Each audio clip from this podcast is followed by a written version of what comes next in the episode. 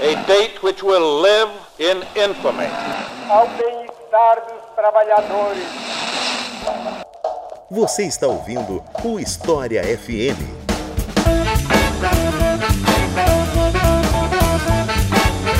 Salve ouvintes do História FM, bem-vindos a mais um episódio do podcast do Leitura Obriga História. Eu sou Iclis Rodrigues e hoje vamos falar sobre Império Mongol, um tema que, sobre o qual eu já queria gravar há muito tempo. Recentemente chegaram até me mandar e-mail pedindo esse tema, então imagino que haja aí um nível de requisição do público por esse tema. E para falar sobre ele, convidei um convidado recorrente aqui na sua quinta participação aqui do História FM, professor Otávio Luiz. Então, Otávio, te passo a palavra para que você se apresente para quem não ouviu nenhum dos quatro episódios anteriores, o que eu acho uma lástima, né? Mas infelizmente pode ter acontecido. Obrigado, Icles. Né? Então, olá, olá a todo mundo que está nos ouvindo. Eu nem ia me apresentar, né? Pensei assim, eu vou fazer um suspense e falar, se quiserem me conhecer, vão ter que ouvir os outros episódios. Mas, de qualquer forma, né, eu sou o professor Otávio, sou professor de História na UFPR, né? Mais especificamente de História da África, mas como eu já comentei nos outros episódios que eu participei, eu trabalho bastante com Ásia também, né? Um dos meus interesses de pesquisa é justamente os pontos de interação e de contato e relação relação, enfim, entre partes do continente africano e partes do continente asiático, em especial esse espaço que a gente chama de mundo índico. Mas além desse foco geográfico, os meus grandes pontos de interesse é a história pré-moderna. Né? Então eu gosto muito de falar sobre o mundo antes do século XVI e fico super feliz de poder abordar um desses temas, um tema que é super importante e que, apesar da sua importância, não é muito falado, em especial na universidade e nas escolas, que é o Império Mongol. Né? Então, eu também sou professor do programa de pós-graduação em História da UFPR. Já vim aqui no História FM conversar sobre a Rota da Seda, Orientalismo. A gente já gravou também um episódio sobre a Guerra Anglo-Zulu e sobre o Império do Mali. Né? Então, eu acho que nessa conversa sobre o Império Mongol, a gente vai conseguir unir pelo menos alguns assuntos que a gente já tratou no episódio da Rota da Seda e, em especial, também no episódio do Orientalismo. Né? Então acho que acho que tem tudo para ser uma conversa muito interessante.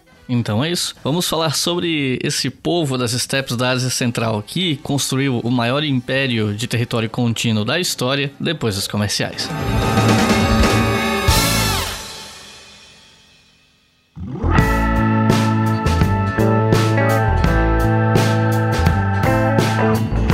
Então, pessoal, eu sei que muitos de vocês, quando chega nessa parte do comercial, pulam para ir direto pro episódio. Mas dessa vez eu vou pedir para vocês ouvirem porque é um recado importante que diz respeito a praticamente todo mundo que ouve História FM.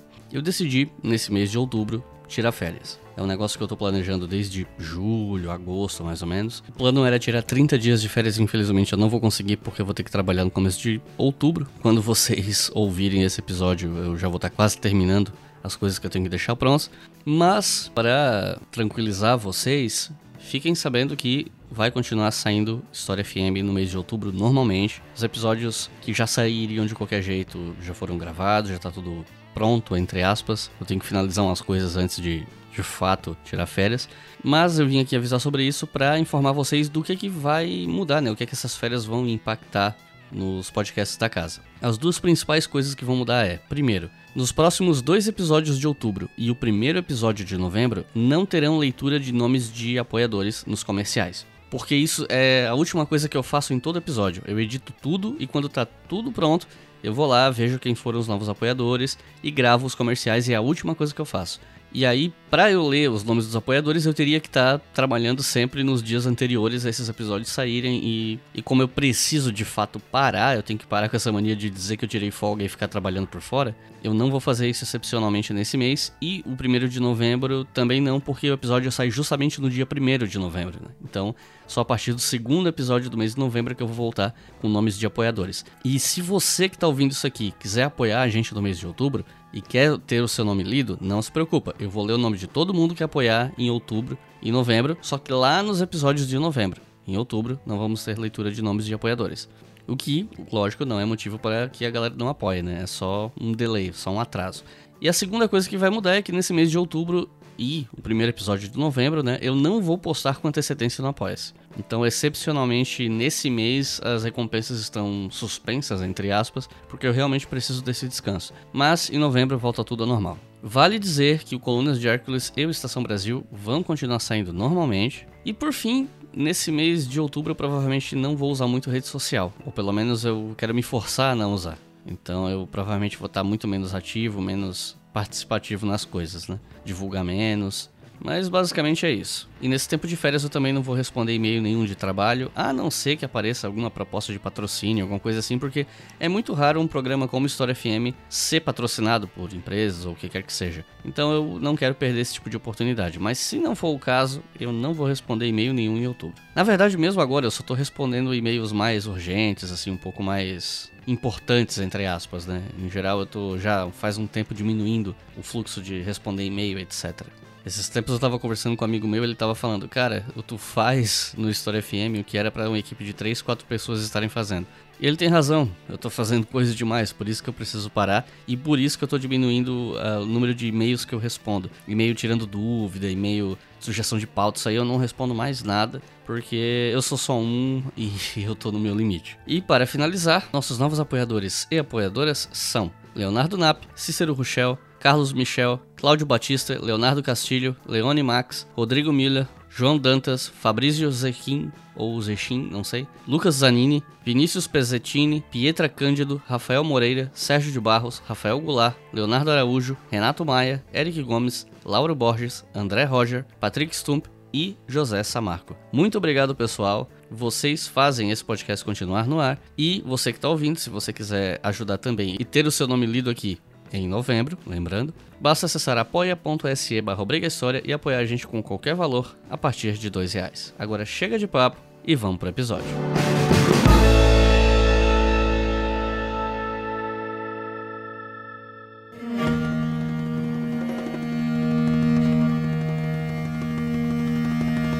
A nossa história começa, como eu falei, né, no, na introdução, nas steppes da Ásia Central, mais precisamente com as tribos do tronco linguístico mongol. Essas tribos em geral eram meio independentes, tinham seus conflitos entre si, mas as coisas começaram a mudar quando um jovem conseguiu unir essas tribos mongóis, mais precisamente um jovem chamado Temujin, que no futuro viria a ser conhecido como Genghis Khan. E aí eu queria te perguntar, queria começar essa conversa falando sobre a história do Genghis Khan. Quem era esse sujeito?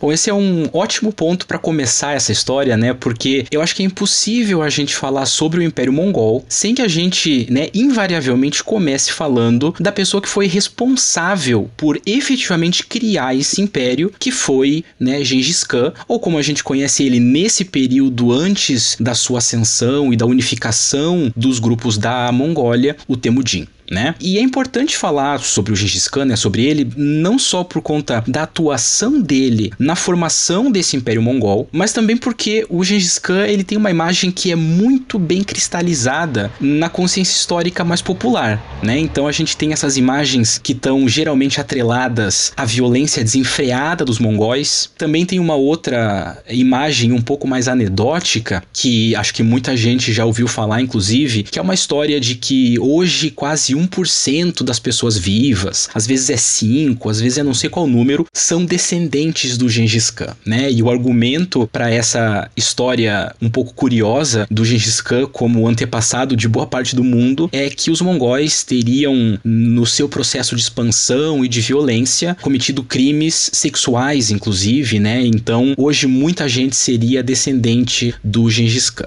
né? Mas de qualquer forma, para a gente falar um pouquinho da história do Gengis Khan, né, do A gente tem que entender um pouquinho quem que eram os mongóis e qual que era o papel histórico e político desses mongóis na Ásia antes do próprio Gengis Khan nascer, né? Então a gente tem assim, desde muitos séculos, os nômades das estepes da Mongólia e do norte da Ásia, eles, eles formavam confederações, né? Então amplas confederações de vários grupos nômades das estepes para que às vezes eles pudessem sobreviver e ao mesmo tempo às vezes eles pudessem ameaçar em especial o Império Chinês.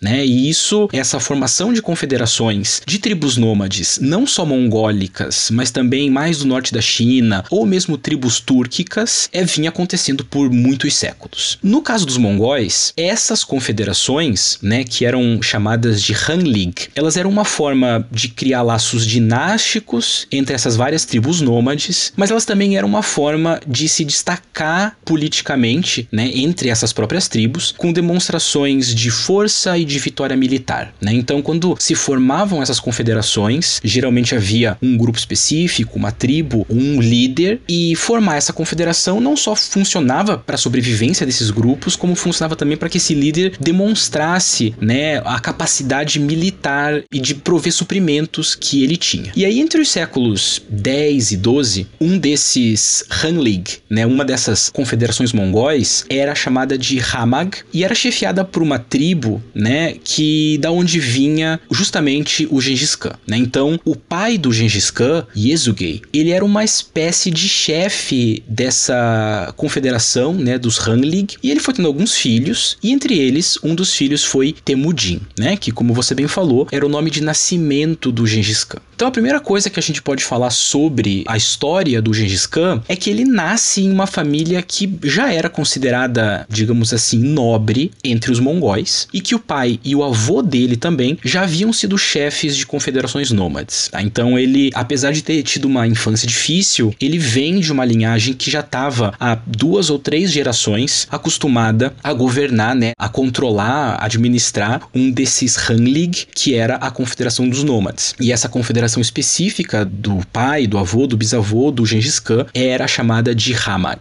Então, para além desses detalhes, a gente sabe muito pouco sobre a vida desses personagens todos, né? É, porque as fontes são escassas e muito do que a gente sabe, ou muito do que a gente, entre aspas, acha que sabe sobre o Gengis Khan, vem na verdade de um documento um pouco posterior chamado de Monhyolun Nyuchiatobichan, que a gente traduz como a história secreta dos mongóis. Né? Esse documento que narra a lenda de origem dos mongóis, que vai falar que os mongóis vêm de um único homem que é, nasceu de um lobo e de um cervo. É essa fonte também que vai contar uma história muito famosa de que quando Gengis Khan nasceu, ele estava segurando um, um, pouco de sangue num punho fechado, assim, né? Um, um coágulo de sangue. E nascer segurando um coágulo de sangue seria uma espécie de sinal auspicioso de que essa criança, né, esse recém-nascido, estava destinado a ser um líder poderoso. Né? Então essa predestinação do Gengis Khan tá ali presente nesse documento chamado chamado História Secreta dos Mongóis. E aí, a partir desse documento, a gente sabe que o Gengis Khan nasceu ali por volta de 1160, talvez 1170, em uma região que hoje fica perto de Ulaanbaatar, né, que é a capital do país Mongólia hoje. E o pai do Gengis Khan, o Yesugei, ele morreu quando o Temujin, né, o Gengis Khan era muito jovem, e isso acaba colocando a família dele numa situação complicada, que aparentemente foi marcada por muita pobreza, né, mesmo que essa família do Gengis Khan fosse uma família de chefes dinásticos, né, como eu comentei agora há pouco. Mas de qualquer forma, a história de como o Temujin ele vira o Gengis Khan está centrada não só nele, mas em especial em outros três personagens desse período que são mencionados também nesse documento que é a história secreta dos mongóis. A Borte, que é a primeira esposa do Gengis Khan, o Tugrul, que era um irmão de juramento do pai do Gengis Khan, e o Jamurra, que era um amigo muito antigo do Gengis Khan e por sua vez era líder de uma outra tribo mongol, né? E por que que esses três personagens têm a ver com a ascensão do Temujin ao posto que transforma ele em Gengis Khan? Porque quando Temujin ainda era muito jovem, a esposa prometida dele, a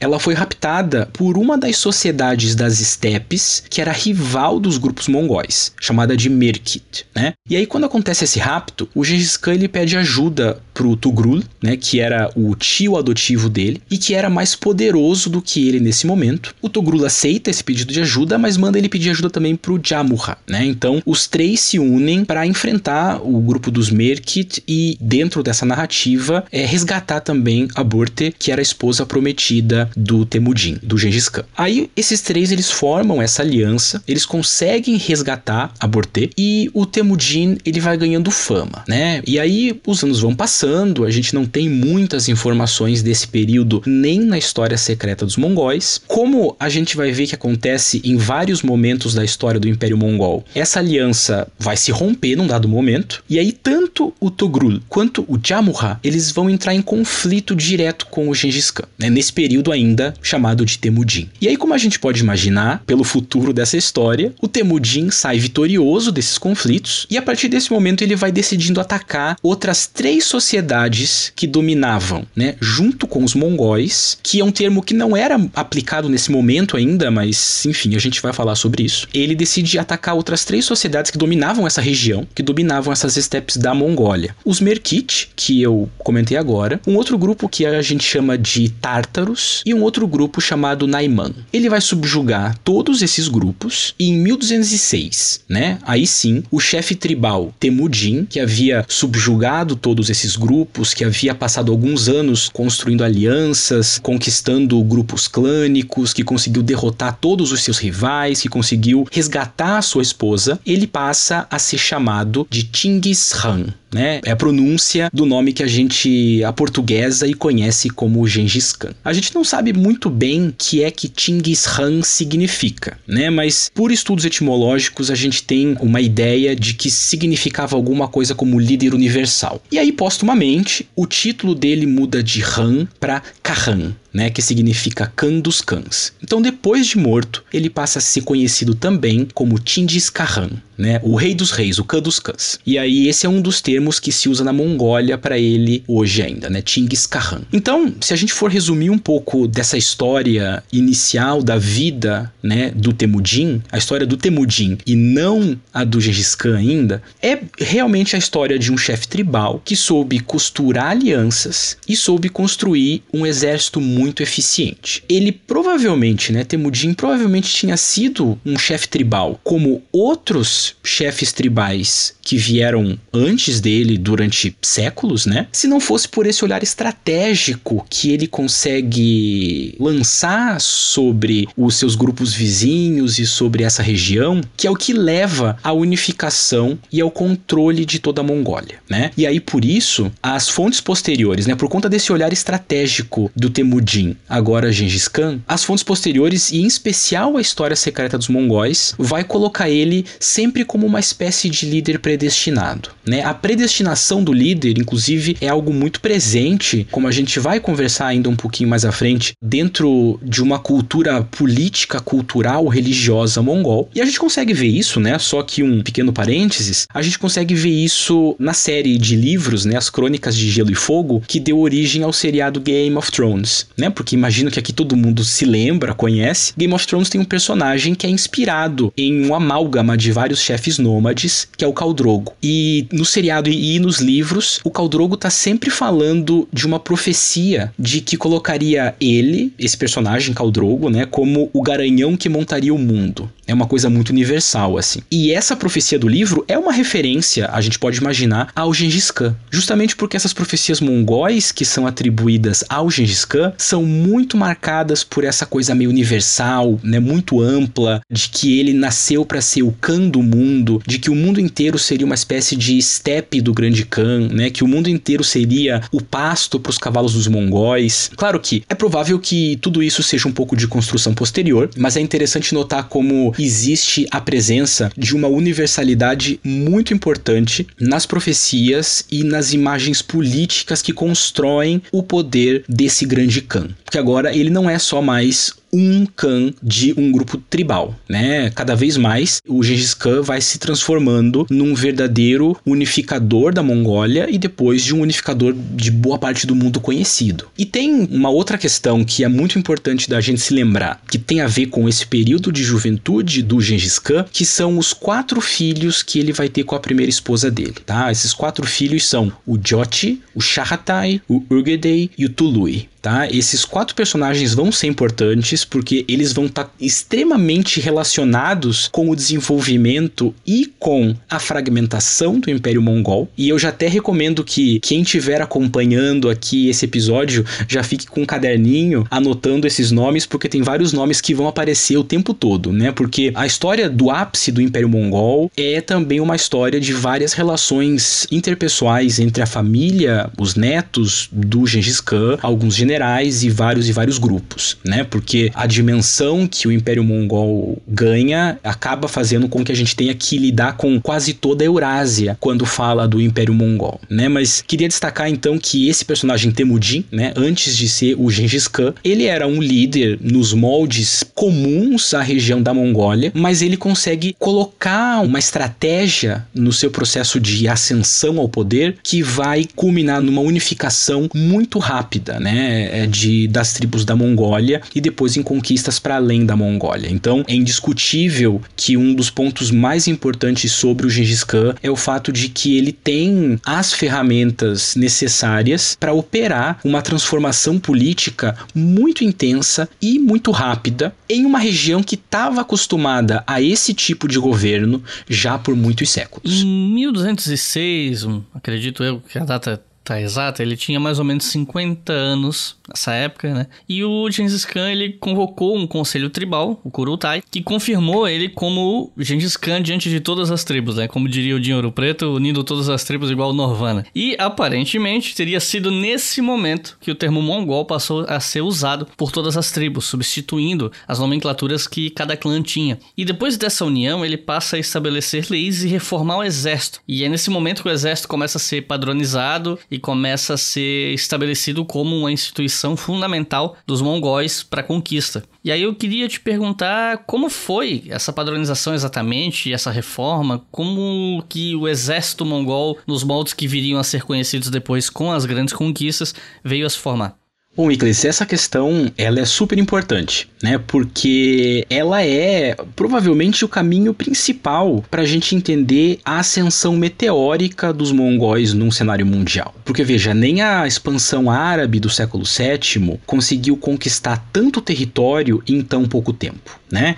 A gente pode imaginar que em 21 anos, entre 1206, que é quando Gengis Khan ascende né, como o Grande Khan, com esse nome. E 1227, que é quando ele morre, o império dele já tinha uma extensão que era, em termos territoriais, mais ou menos o dobro do Império Romano, o dobro do Califado Islâmico no seu ápice. Então, em 21 anos, o Império Mongol ele já se estendia basicamente do Pacífico ao Mar Cáspio. E nos próximos anos, ele ia se estender mais ainda. E uma das grandes explicações, parcial de uma certa maneira, mas ainda assim uma das explicações para a capacidade expansionista dos mongóis, né, para essa expansão ter sido tão intensa e tão rápida, tá na compreensão que a gente pode ter de como se organizava o exército mongol. E aí talvez o elemento estratégico principal de um exército mongol, né, de uma horda mongol, e eu já vou explicar o que é esse termo, fosse justamente a sua mobilidade. Porque aqui a gente tem que lembrar que a gente está falando de uma sociedade puramente nômade, né? Os mongóis eram uma sociedade nômade, assim, o estereótipo que a gente tem hoje daquele nômade das estepes. Então, para os mongóis, viver em movimento, se alimentar do que fosse possível arranjar nesse movimento e ter um cuidado muito especial com seus cavalos, já era algo que fazia parte do estilo de vida mongol. Né? Esses elementos eram o padrão da vida e da existência dos mongóis. Então, quando a gente pega esse estilo de vida nômade que os mongóis levavam e coloca esse estilo de vida no avanço militar, a gente vai ter um exército, né, se a gente pode chamar de exército, que que é flexível, que é móvel, que é rápido, que se adapta muito fácil e que em especial consegue avançar com muita agilidade. Os mongóis eles conseguiam cobrir terreno e fazer reconhecimento, né, de coletar inteligência com uma facilidade impressionante e provavelmente sem paralelos no mundo pré-moderno. E tem alguns historiadores inclusive que calculam que o exército mongol, numa situação extrema e de muita necessidade, ele podia chegar a cobrir quase 200 quilômetros em um dia, né, se fosse necessário. Então, a gente gente já percebe que o elemento da mobilidade foi essencial para o processo de conquista rápido e surpreendente do Império do Gengis Khan. E claro, não só essa questão da mobilidade, né, mas, mas o tipo de logística que a vida nômade é, demandava, né, uma vida difícil, mas acostumada com, com pouca coisa, permitia que os mongóis eles atacassem, por exemplo, no inverno, é, permitia que eles conseguissem se mover com poucos carregamentos, permitia que eles se alimentassem do que eles encontrassem pelo caminho. E imagine que atacar no inverno acabava sendo uma vantagem enorme sobre qualquer inimigo sedentário que os mongóis enfrentassem. Eles podiam atravessar rios congelados, por exemplo, né, e usar o rio como caminho de avanço, né? Mas aí, claro, se a mobilidade é o aspecto principal de um exército mongol, uma coisa que é necessária para sustentar essa mobilidade e que a gente precisa falar para entender como foi se formando o exército do Gengis Khan é, logicamente, o cavalo. Né? O cavalo parte fundamental da experiência mongol. O cavalo mongol, ele é fisicamente pequeno, ele tem as pernas mais curtas e tem as pernas bem firmes né? E até hoje ele é muito comum na Mongólia e ele é muito conhecido pela resistência e pela força que ele tem apesar de não ser um cavalo necessariamente rápido. Ele é um cavalo forte. Inclusive, parece que a Mongólia hoje, né, tem uma população de cavalo que ultrapassa o número de 3 milhões, o que basicamente supera, talvez, o número de pessoas que vivem no país. Né? Então a cultura do cavalo ainda é muito viva na Mongólia. Então, como eu comentei, o cavalo mongol ele não é tão rápido quanto algumas outras raças que a gente vai encontrar, mas ele é extremamente resistente ao esforço e às temperaturas. Né? Imagine que nas estepes, de noite, no inverno, a temperatura pode cair para menos 30, é menos 40 graus. E no verão também fica muito quente. Então esses cavalos são muito resistentes e isso explica um pouco essa capacidade de cobrir longas distâncias, né? E aí isso tudo mostra pra gente que o cavalo, ele era visto pelos mongóis, né? Não só como um animal fundamental, um animal que também funcionava como símbolo cultural, que também tinha um certo valor religioso, mas ele também também era visto, além disso, como uma ferramenta de vida, né? É necessário ter o cavalo nas estepes para sobreviver, mas ele também era visto como uma máquina de guerra, porque é necessário ter o cavalo para conseguir enfrentar os seus inimigos. Então, todo o estilo de vida civil e militar dos mongóis é baseado no cavalo. E aí, a partir de algumas fontes, mas também de estudos etnográficos é, feitos com os mongóis hoje, a gente sabe que cada cavaleiro mongol costuma costumava carregar consigo, às vezes, dois ou até três cavalos. E aí eles iam trocando na medida que os cavalos fossem cansando. Né? Era uma espécie de revezamento. Então, se um cavalo se cansou, você troca por outro. O cavalo cansado tem que manter o ritmo e tem que acompanhar, claro, né? Mas ele não está carregando o peso do cavaleiro, nem da sela, que também não era leve, enfim. Né? Então, você tinha um revezamento de dois ou três cavalos, ou às vezes até mais, se a gente estiver falando de um batedor, né, que vai fazer o reconhecimento. Isso faz com que o território que um cavaleiro mongol possa cobrir duplique, triplique, ou se a gente está falando de um nobre, às vezes ele carregava 10, 15 cavalos. Então, o cavalo está sempre muito presente ali, mais de um cavalo por cavaleiro em muitos casos. E dentre esses cavalos, os mongóis eles preferiam as éguas, porque o leite da égua acabava funcionando como um dos ingredientes principais da subsistência mongol. Então, veja que o cavalo era também uma forma de prover um tipo de bebida e alimento para o cavaleiro mongol. Para montar esses cavalos, os mongóis eles usavam uma cela de madeira que eles esfregavam né, com gordura de ovelha para proteger da chuva, para não inchar demais se chovesse. E essa cela era um pouco mais alta na frente e atrás, justamente para que o cavaleiro pudesse ficar sentado bem retinho e com isso tivesse muita precisão na hora de usar o arco que tenho certeza que todo mundo conhece as imagens populares dos mongóis, né? Sabe que a arma fundamental da horda do Gengis Khan era o arco e flecha, mas eles também usavam uma espada um pouco mais curva, usavam algumas lanças pequenas, né? Usavam mais equipamentos, mas o arco e flecha é o grande símbolo do exército mongol. Então o que a gente tem de básico para entender o exército mongol é o seguinte: mobilidade, flexibilidade logística, dependência do cavalo e uso do arco e flecha, né? Esse modelo modelo é o exército mongol dos tempos do Gengis Khan. E aí o que a gente tem a partir daí, como você bem apontou, né, Iclis, é um processo de reorganização bastante amplo que o Gengis Khan ele opera em especial a partir de 1206, que ele faz isso não só para assegurar uma autoridade indiscutível dele como grande Khan, mas também para assegurar a possibilidade de expansão. E aqui a gente tem que lembrar o seguinte: as sociedades da Mongólia antes do Gengis Khan eram baseadas em divisões dinásticas e familiares familiares, né? Eram clânicas. Então era muito comum que rivalidades locais, né, rivalidades entre grupos clânicos, acabassem impedindo qualquer tipo de ambição política mais ampla desses grupos mongóis.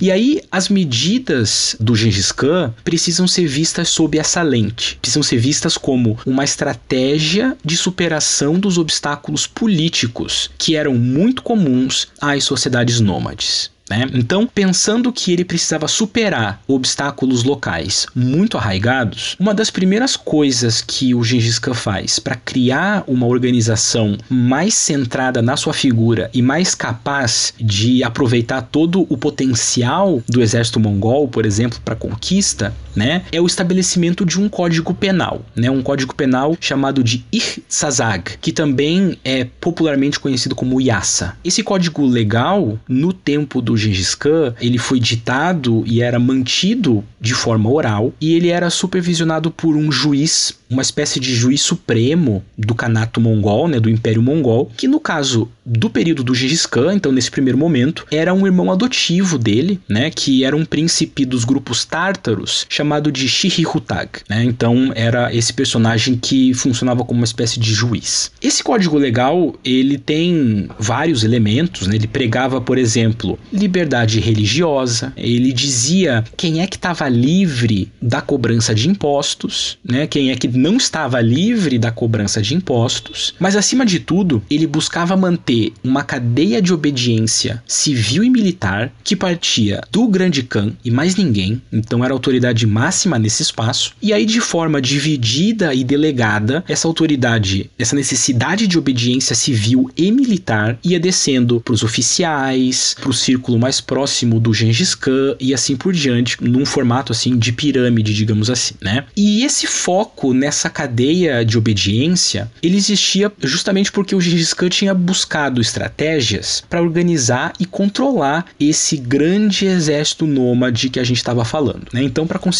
superar esses problemas clânicos, ele estabelece novas formas de cadeias de obediência, né, e de códigos, enfim, para conseguir lidar com essa realidade que até então era de grandes rivalidades locais, né? E aí como que foi feita essa organização? Bom, Primeiro, o exército ele era dividido em três grandes alas. A ala do leste, que é chamada de Junghar, a ala do oeste, que é chamada de Barahunhar, e a ala do centro, né, que era a ala do Grande Khan, chamada de Urdu. Né? Esse Urdu, ele era basicamente, num primeiro momento, o nome que se dava inclusive à tenda palacial móvel do Grande Khan, né? o, aonde o Grande Khan levava o seu palácio móvel, e inclusive é de onde vem a palavra horda. Né? Horda, que a gente usa hoje inclusive para se referir aos mongóis, como na Horda Mongol, na Horda Dourada, vem desse termo Urdu, que é esse espaço, é essa divisão política do palácio móvel, mas que passa a ser aplicado também à ala principal do exército, que é a ala controlada pelo Grande Khan. E aí, por sua vez, essas alas, elas eram divididas em corpos, em corpos militares. E cada corpo, que nesse caso aqui, o primeiro deles é chamado de Tumen, tinha 10 mil soldados. E aí esse Tumen, ele tinha uma divisão interna, né? Porque cada Tumen era dividido em 10 Mingan, né? O Mingan é um regimento de mil cavaleiros. Então, a cada Mingan, a gente tem mil cavaleiros, 10 Mingans, a gente tem um Tumen, que é um corpo de 10 mil cavaleiros. E aí, esse Mingan, né? Essa divisão em mil, ela por sua vez era dividida mais uma vez em esquadrões de 100 cavaleiros, chamados de Jahun. E cada um desses esquadrões era dividido em unidades unidades de 10 cavaleiros, né, que era a divisão militar mais básica do exército mongol, que é um grupo chamado de Arban.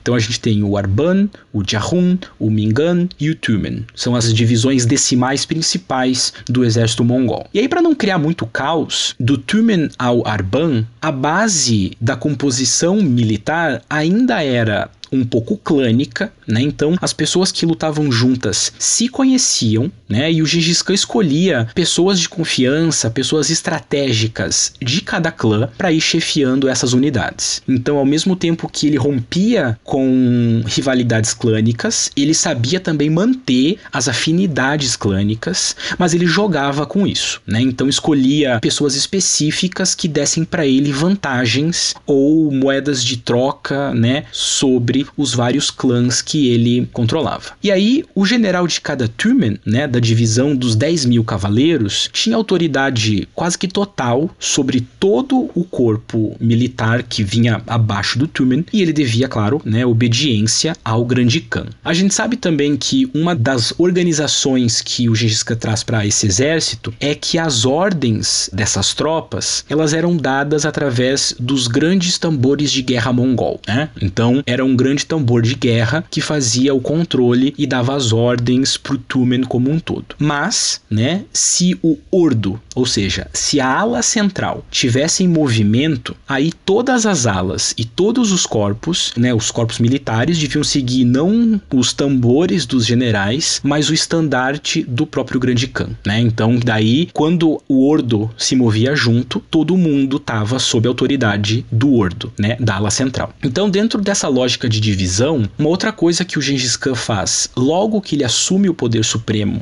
em 1206 foi também reorganizar a guarda de elite, né? E aqui eu faço um breve parênteses, tá? Essa guarda de elite, ela era comum entre os nômades e basicamente todo chefe clânico tinha uma guarda pessoal, né, uma guarda de elite que geralmente incluía 70 ou 80 homens. Aí o que, que o Gengis Khan faz? Ele pega essa tradição e transforma essa guarda de elite do Khan em um Tumen, né? Ele pega esses 70 homens e transforma num corpo especial com 10 mil soldados. E aí essa guarda pessoal era importante porque Gengis Khan formou ela com nobres de vários clãs que estavam sob o controle dele, e aí ele podia usar esse exército pessoal dele, o seu próprio Tumen de elite, para selecionar, para treinar, para afastar ou para aproximar quem ele queria, quem seriam os generais, para quem ele mais para frente ia entregar a ala leste, ala oeste, para manter chefes inimigos perto, para manter filhos de chefes inimigos perto, para, enfim, né, ele usava esse Tumen pessoal, essa guarda pessoal, da forma que ele bem entendesse, mas sempre de forma muito estratégica, né? E aí uma outra coisa que essa organização disciplinada que o Gengis Khan traz para esse exército acaba criando também é uma espécie de, a gente pode falar assim, de homogeneidade no estilo de combate. E eu digo isso porque quase todo soldado mongol, como a gente poderia imaginar, até por imagens populares, era basicamente uma grande cavalaria leve, né? Então, boa parte do exército, a grande parte dele era uma cavalaria leve, né? Então, agora, né, nesse momento do Gengis Khan, que todo soldado mongol estava sob comando do grande Khan, né? É quase como se todo o exército mongol fosse uma grande cavalaria leve móvel, rápida, flexível e disciplinada, unificando laços étnicos, quebrando rivalidades étnicas, mas também servindo como uma espécie de escada social, porque esse exército não era só baseado em laços étnicos, mas também premiava quem tivesse uma boa capacidade militar. É o caso de um dos principais generais da história mongol, que é o Subotai, que vem do nada, ele era filho de um artesão, de um ferreiro, se eu não me engano, e ascende a posição de o grande campeão, né, dos cães. E o que isso quer dizer, né? O que que falar que esse exército homogêneo de cavalaria leve, né? O que que isso quer dizer? Quer dizer que todas as alas podiam avançar e lutar da mesma forma. E isso ia criar um exército que era muito funcional e muito coeso. Então, para resumir um pouco isso tudo aqui que a gente falou, o que a gente pode dizer sobre essas padronizações militares? E quando eu digo militares, eu falo civis também, porque nesse momento a sociedade civil, digamos assim, dos mongóis era basicamente também a sociedade militar, né? Então a gente pode falar que o Gengis Khan pegou um modelo mais ou menos comum de organização militar dos nômades e transformou isso num exército amplo e disciplinado e efetivo. Para que isso funcionasse, então, né, resumindo tudo, ele criou cadeias de comando muito fixas. Então ele tinha autoridade máxima, ele era aconselhado pelo Kurultai, né, que como você comentou era uma assembleia. Ele tinha um código de lei, o IASA, né, para manter tudo isso funcionando, e ele dividia o exército em alas e depois em corpos de 10 mil, de mil, de 100 e de 10.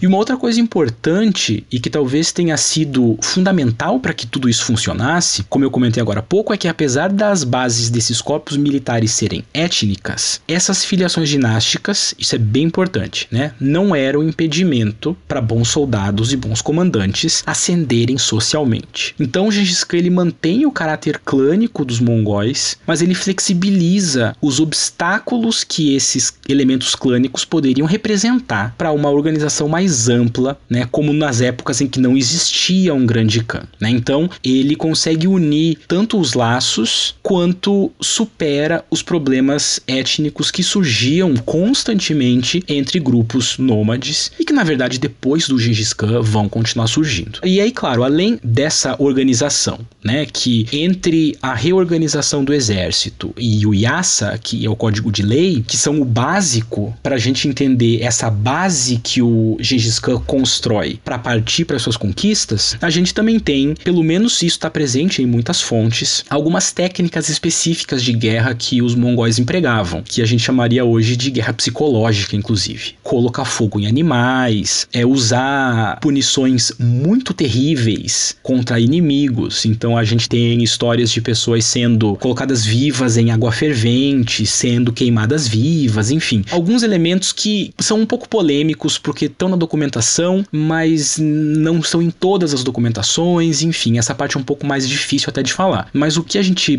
pode dizer mesmo é que o Gengis Khan, por meio dessas medidas que eu estava comentando, ele constrói um exército eficiente, disciplinado e extremamente ágil e móvel. Com essa nova base de poder que esse exército dava para ele, ele passou a mirar conquistar terras que hoje pertencem à China. Duas hipóteses que que tentou explicar esse interesse são a criação de um inimigo em comum para unir ainda mais as tribos que ele comandava, e a outra seria o acesso às reservas de ferro que os chineses tinham, e que, né, ferro é essencial para os armamentos. Os mongóis eles precisavam contrabandear ferro da China, já que os imperadores proibiram o comércio de ferro com as tribos nômades, porque elas vez ou outra atacavam o Império Chinês, né? E quando eu falo em imperadores, é bom destacar que a China era dividida nessa época em três impérios, né? O Minyak, a noroeste, eu não sei nem se eu vou pronunciar os nomes certos, mas enfim, e esse império Império Minyak ele controlava o comércio da Rota da Seda. Inclusive, já temos um episódio sobre Rota da Seda aqui, que foi gravado com o Otávio, que está conosco aqui. O outro império era o Império Jin, ao norte, que ocupava as terras em torno do Rio Amarelo, e o Império Song, ao sul, que tinha um alto grau de desenvolvimento militar, tendo inclusive desenvolvido a pólvora. E aí eu queria te perguntar, como foi a invasão da China? Bom, a história da invasão da China é muito boa. Muito boa, entre aspas, tá? Ela é interessante, né? Ela não é boa num sentido positivo, talvez. E eu digo que é interessante porque é o primeiro passo que Temudin vai dar como Gengis Khan. Né? Então, a partir do momento que Temujin se torna o grande Khan dos mongóis, o passo dele é invadir a China. E aí eu acho que essas duas hipóteses que você comenta, Iclis, elas fazem muito sentido, mas eu adicionaria ainda uma terceira interpretação que eu acho que é interessante e que às vezes talvez até fica um pouco esquecida, que é a ligação histórica e política muito ancestral e de longa duração entre a China e os nômades do norte. E por que eu digo isso? Né? Porque desde a formação da China imperial, lá no século 3 antes da Era Comum, os grupos nômades eles entram em conflito, em aliança, em conflito, em aliança com os chineses. Mas com o tempo, ao longo da história, essa relação dupla de conflito e aliança, conflito e aliança, ela vai se tornando uma, uma espécie de simbiose. E essa simbiose acaba formando novas estruturas políticas e culturais. Então, a dinastia Tang, por exemplo, ela é formada na sua linha materna, tá? na linha materna dos imperadores Tang, é por princesas de uma confederação nômade do século IV V, que é conhecida como Xianbei. E depois da desestruturação da dinastia Tang, o território era do Império Chinês, ele se fragmenta, né, entre comandos dinásticos, e alguns desses comandos dinásticos, eles tinham uma origem nômade, né? Não necessariamente mongol, mas não muito afastada dos mongóis. Então, várias dinastias chinesas em especial depois da dinastia Tang, então depois do século 9 e 10, elas tinham origem nômade, não mongol, mas nômade não muito distante dos mongóis. Por exemplo, o Minyak né, que você comentou, e que também é conhecido como Império Tangut, tinha origem nômade. E os Jin, que você comentou também, eles também eram de origem nômade. Né? Os Jin foram fundados por um chefe da Manchúria, né, ali no norte da China, chamado Aguda. Então, em outras palavras, a China imperial nesse momento, né, como você comentou, estava dividida entre poderes dinásticos, dos quais a maioria deles tinha uma origem nômade vinda de algum lugar da Manchúria ou do norte da China. E aí essas dinastias nômades, elas se sinicizam, né? Elas se tornam culturalmente, linguisticamente, socialmente muito próximas da cultura chinesa imperial e elas passam a ter relações diretas e indiretas com outros grupos nômades, né? E essas relações acabavam chegando também nos mongóis. E eu tô falando isso tudo porque eu não descarto a possibilidade de que por conta dessas relações políticas de longa duração entre nômades e chineses, relações políticas que se tornam dinastias entre aspas imperiais chinesas, elas podem ter chamado a atenção do Gengis Khan e ele acabasse vendo esse território do norte e do noroeste da China como um espaço que fosse dele por direito, porque ele tinha relações com esses nômades, ali os nômades se assentaram, é uma região nomádica, digamos assim, da política chinesa, e ele quer essa região também. E talvez isso até explique porque que ele ataca essas dinastias nômades, essas dinastias de origem nômade, como os Minyak, os Tangut e os Jin, antes de atacar os Song, que estavam mais ao sul, como você também comentou. Né? E os Song, eles estavam muito mais ligados a essa carga do passado imperial da China do que essas dinastias nômades que se significaram. E aí, essa diplomacia muito frágil entre as porções nortenhas da China e as estepes, né, fica bem evidente na escolha que o Gengis Khan faz para começar a invasão dele na Ásia Oriental, né, na China, que é pelos Minyak.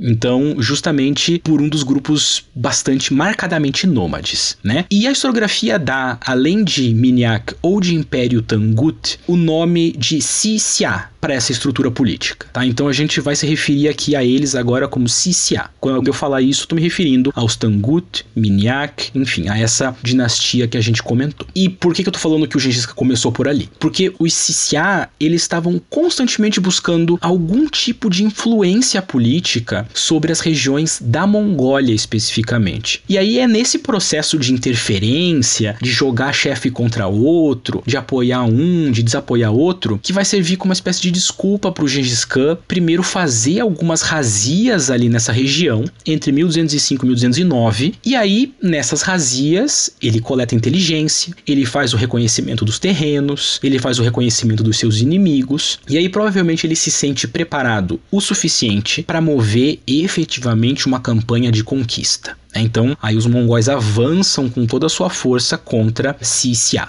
Né? Em 1210, os mongóis eles vão tomar a capital de Inchuan e o imperador né, de Minyak, de Sisya, se torna um vassalo, digamos assim, de Gengis Khan. Eles capitulam né, e juram obediência ao grande Khan. Aí, depois disso, o Gengis Khan consegue se voltar para o império que estava realmente jogando diplomaticamente com as estepes mongólicas talvez até mais do que Sisya, que eram aqueles descendentes do Aguda da dinastia Qin. E ele vai começar essa invasão de Qin em 1211. Então, logo depois que ele domina Inchuan, a capital dos Minyak, né, de Sisya. Só que essa parte dessa campanha contra os Qin, ela não vai ser tão fácil quanto essa tomada de Inchuan. E no fim da guerra entre os Qin e os mongóis, já teriam passado várias gerações, né? Então, esse conflito conflito com a China Qin, ela vai durar mais de duas décadas e vai para além do governo do Gengis Khan. E aí, nesse caso específico dos Qin, o Gengis Khan tinha razões até que pessoais para atacar esse grupo, né? Justamente porque os Qin, eles estavam tentando barrar o avanço dos mongóis, estavam ali tentando sabotar qualquer tipo de unificação mongólica desde o governo do bisavô do Gengis Khan, que era um cara chamado Rabul Khan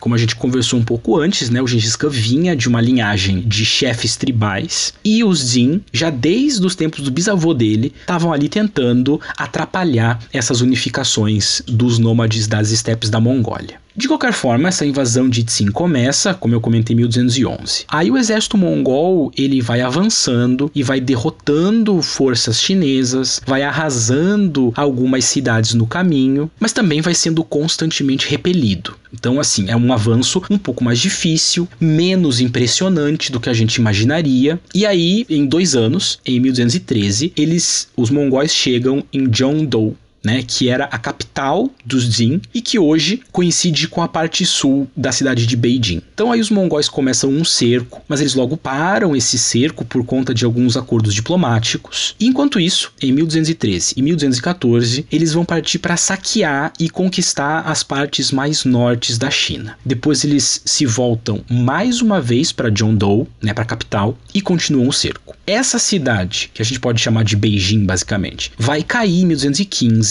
e aí vai seguir o que alguns historiadores dizem ser o primeiro grande massacre mongol. Por quê? Né? Por que, que esses massacres mongóis vão acontecer repetidas vezes e por que, que esse é tão importante? Porque esse tipo de massacre, essa ideia de invadir uma cidade e matar todo mundo que eles encontrarem, era uma punição por resistência, era uma punição pelo enfrentamento, e também era uma punição por desobediência. Então, para os mongóis, essa matança generalizada de inimigos era um tipo de lição marcial que eles haviam aprendido nas estepes. Era quase como que uma espécie de, entre aspas, código de conduta né, típico das regiões mongólicas, mas que vai passar a ser aplicado com muita força, muito mais força do que seria na Mongólia, nas regiões fora da Mongólia que decidem não se submeter de bom grado ao Grande Khan. Então, se o inimigo oferece resistência, ele fique sabendo que se ele for derrotado, vai vir uma matança depois vai vir a punição. Porque você não pode, né, ofender, você não pode desobedecer e você não pode enfrentar o grande Khan. De qualquer forma, Gengis Khan conquista Zhongdou, a capital, Beijing, mas isso não vai encerrar o conflito com os Qin, que vão conseguir, o imperador Qin vai conseguir fugir para o sul. Só que aí, nessa fuga, ela acontece no momento que o Gengis Khan está mais preocupado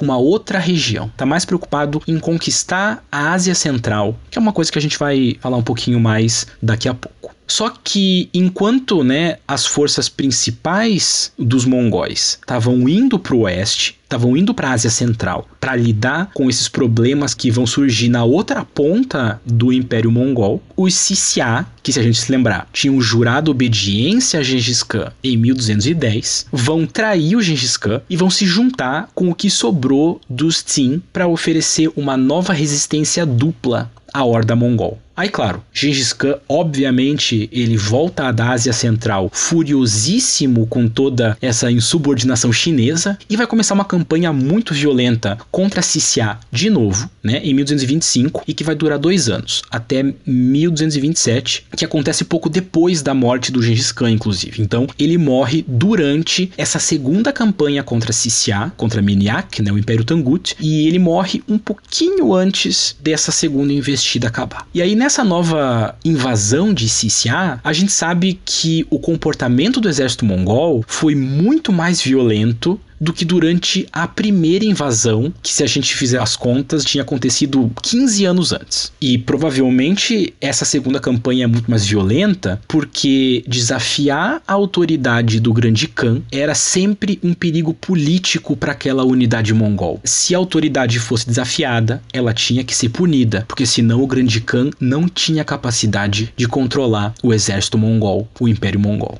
E aí nesse avanço, na segunda campanha contra Sisiá, os mongóis eles devastam algumas cidades muito importantes, como Ganzhou, Liangzhou, Linwu, e em 1227 eles cercam a capital, né, que como a gente viu, era chamada de Inchuan. Esse cerco ele vai durar alguns meses. O Gengis Khan vai morrer pouco antes da cidade ser tomada, né? Então ele não vai ver isso acontecer. E aí o que se segue é uma obliteração completa de Sisiá. Né? Inclusive, tem um historiador, o John Mann, que vai falar que depois da conquista da capital Inchuan, né, em 1227, acontece um genocídio programado e muito bem pensado dos Xia, né, dos Tangut, justamente por conta de ser o primeiro grande exemplo de desobediência, não só de resistência, mas de desobediência. De qualquer forma, né, quando o Gengis Khan morre, os mongóis já controlavam a Manchúria, controlavam essas regiões que eram de Sisiá, e aí restavam ainda dois espaços políticos para que a China fosse toda conquistada. Sim, que seguia firme e forte, né, ou talvez nem tão firme nem tão forte, mas seguia, e ao sul, os Song, que estavam ilesos por enquanto, mas que certamente estavam ali contando os dias para os mongóis chegarem e baterem na porta. Só que daí ia levar mais sete anos pro Ogedei, o sucessor do Gengis Khan, derrotar de vez os Tsin, né? E mais 40 ainda pro Ogedei e depois pro Kubilai, que é o Kublai, derrotarem a dinastia Song,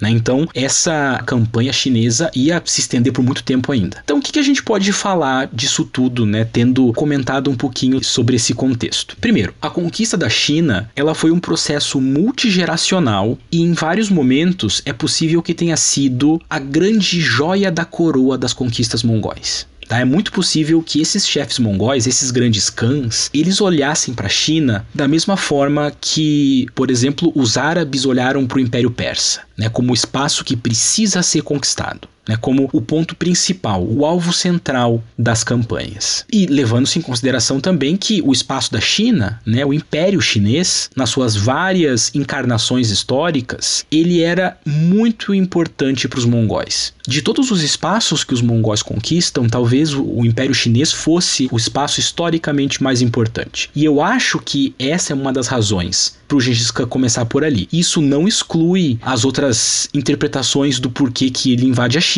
de maneira nenhuma. São complementares. Mas eu acho que é preciso lembrar que esse espaço é historicamente importante para os grupos mongóis. E aí, depois dos tempos do Gengis Khan, a China ia ser o centro do canato. Mesmo que esse canato fosse cada vez mais despedaçado politicamente, ela continua sendo o centro político, pelo menos teórico, para o Império Mongol. E aí aqui eu, eu também ressalto a questão mais importante que está relacionada com a invasão da China. Ela não foi fácil, ela não foi rápida e diversas vezes essa invasão ameaçou a integridade da autoridade do Grande Khan. Né? Por que eu digo isso? Porque a gente também pode trabalhar com flexibilizar essa ideia de que a expansão mongol foi uma surpresa que não encontrou resistências. Ela encontrou diversas resistências logo de início. Né? A primeira campanha já não foi fácil. A campanha que era a joia da coroa de Gengis Khan não foi fácil e sequer foi, foi completa por Gengis Khan. Não foi nem, nem o filho dele completou, foi o neto dele que conseguiu completar. Né? Foram 40, 50 anos de campanhas muito violentas, então não foi um processo simples e inquestionável. E é interessante pensar que essa foi a primeira tentativa de conquista do Gengis Khan. Ele deu sorte em outras situações de conseguir ter tido uma conquista muito rápida, né? Que a gente ainda vai conversar um pouquinho sobre isso. Mas levando-se em consideração que o foco talvez tivesse sido já de início a China, não foi um bom começo apesar dessa carreira impressionante que o Gengis Khan tem, é preciso lembrar que esse primeiro movimento, enquanto Grande Khan, né, depois que a gente tem Temujin se tornando o Gengis Khan, não foi fácil e colocou em vários momentos a autoridade dele em xeque, digamos assim. Eu sei que é muito difícil pedir para você resumir a cultura de um povo que durou tantos séculos, que criou um território, né? Criou um império com um território gigantesco. Pedir para você chegar e dizer, ah, como é que era a cultura deles? Até porque vários povos conquistados que foram integrados ao Império Mongol tinham suas diferentes culturas. Mas, ao menos de uma forma mais generalista, o que a gente pode falar sobre cultura e religião dos mongóis? O que é que você destacaria? Eu acho que tem duas coisas que são não só importantes nesse sentido sobre os mongóis, como são também elementos completamente centrais na concepção popular que a gente tem dos mongóis, né? Que são justamente o nomadismo e, em alguns casos, a religião xamânica. Né, que para algumas pessoas é bastante conhecido. Então o nomadismo é um ponto que a gente já falou um pouco antes, né? Ele era um modo de vida que foi adaptado ao exército. E um elemento muito distintivo desse nomadismo intenso dos, dos, mongóis é a habitação, né? São aquelas tendas circulares que são chamadas de yurt, mas o termo específico mongol para esses yurts é her. O her, ele é presente na Mongólia até hoje, é a forma padrão de habitação quando os nômades param temporariamente em algum lugar, né? Então é sempre ainda muito presente. E um outro elemento dessa vida nômade que aparece muito na documentação externa é o apreço que os mongóis mongóis tinham pelo leite de égua fermentado. Né, que era uma das bases alimentares dos mongóis. Eles chamavam a bebida, né, o leite de égua fermentado, de kumis, de airag ou de Tsegi. E dependendo do lugar, né, da região que a gente olha, tinham esses três nomes. E os ocidentais que viajaram entre os mongóis no século XIII, Marco Polo, por exemplo, chamavam essa bebida de cosmos. E aí essas características culturais do nomadismo mongol, elas têm uma longa duração, né? E elas não são tão específicas só para o tempo do Gengis Khan, né? Então muitas dessas coisas precedem o Império Mongol em milênios, às vezes, e algumas delas permanecem até hoje. Então, um pouco disso que a gente vê hoje, né? A gente provavelmente, na, na Mongólia, por exemplo, a gente provavelmente também veria no tempo do Gengis Khan se a gente pudesse voltar, né? Por exemplo, essa relação muito intensa que os nômades têm com laços familiares e com a hospitalidade que são presentes na Mongólia hoje, certamente eram presentes nos tempos de Gengis Khan. O outro lado dessa moeda, que são os conflitos clânicos geracionais que podem surgir a partir da quebra de alguma regra de etiqueta ou alguma ofensa mais séria, também estavam presentes. E uma outra coisa que é muito popular hoje e que já estava desenvolvida nos tempos do Gengis Khan, muito certamente, é o que a gente chama de canto difônico, né, que as pessoas conhecem mais pelo termo em inglês throat singing, que é muito comum a não só aos mongóis, mas a vários povos das estepes da Ásia. Outras coisas como jogos sazonais de caça, habilidade com cavalos, né? Tudo isso é presente ainda hoje, era presente nos tempos de Gengis Khan e provavelmente estava presente séculos ou talvez até milênios antes dos tempos de Gengis Khan. E aí no meio de todas essas tradições culturais de longa duração, eu acho que uma das que mais chama atenção, até como você comentou, é a religião, né? Qual que era a religião dos mongóis? É meio, me parece assim que é meio de senso comum que para a historiografia, né, que originalmente os mongóis eles praticavam uma forma de xamanismo, mesmo que com o tempo o Império Mongol tenha se aproximado das religiões que ele ia conquistando, especialmente o budismo, o confucionismo e o islamismo. Só que esse xamanismo mais ancestral, que ainda é um pouco praticado na Mongólia hoje, em especial na região do Lago Baikal e do Lago Rozvgol, recebe da historiografia um nome específico que é tengriísmo, tá? Então, a historiografia chama o xamanismo ancestral mongol de tengriísmo, né? Então, vamos lá. O que, que é tengriísmo? Tengriísmo é uma forma de xamanismo muito típica dos turcos e dos mongóis, né? E xamanismo, só para a gente entender bem, é uma forma de religiosidade né, que é exercida historicamente no norte da Ásia, em especial na Sibéria, e que envolve, entre outras coisas, a crença na passagem do mundo material para o mundo espiritual, quando o xamã, que é o sacerdote, entra em transe, entra num estado de alteração de consciência. Bom, esse xamanismo turco-mongol, ele é bem específico, porque ele não é só uma prática religiosa, mas ele tem uma divindade suprema chamada de Tengri, que é o grande céu azul. E a gente conhece muito bem essa divindade porque ela está registrada em textos chineses antigos, como o Chengli, e também nas primeiras inscrições dos turcos. Né? São inscrições chamadas de inscrições de Orhon. São inscrições muito antigas, num alfabeto rúnico próprio dos turcos, e ali já tem a presença do de Tengri. Né? E aí algo que essas inscrições turcas apontam e que depois inclusive é confirmado na história secreta dos mongóis é que Tengri, o grande céu azul, né, o firmamento, o que está acima, ele é responsável pela escolha e pela manutenção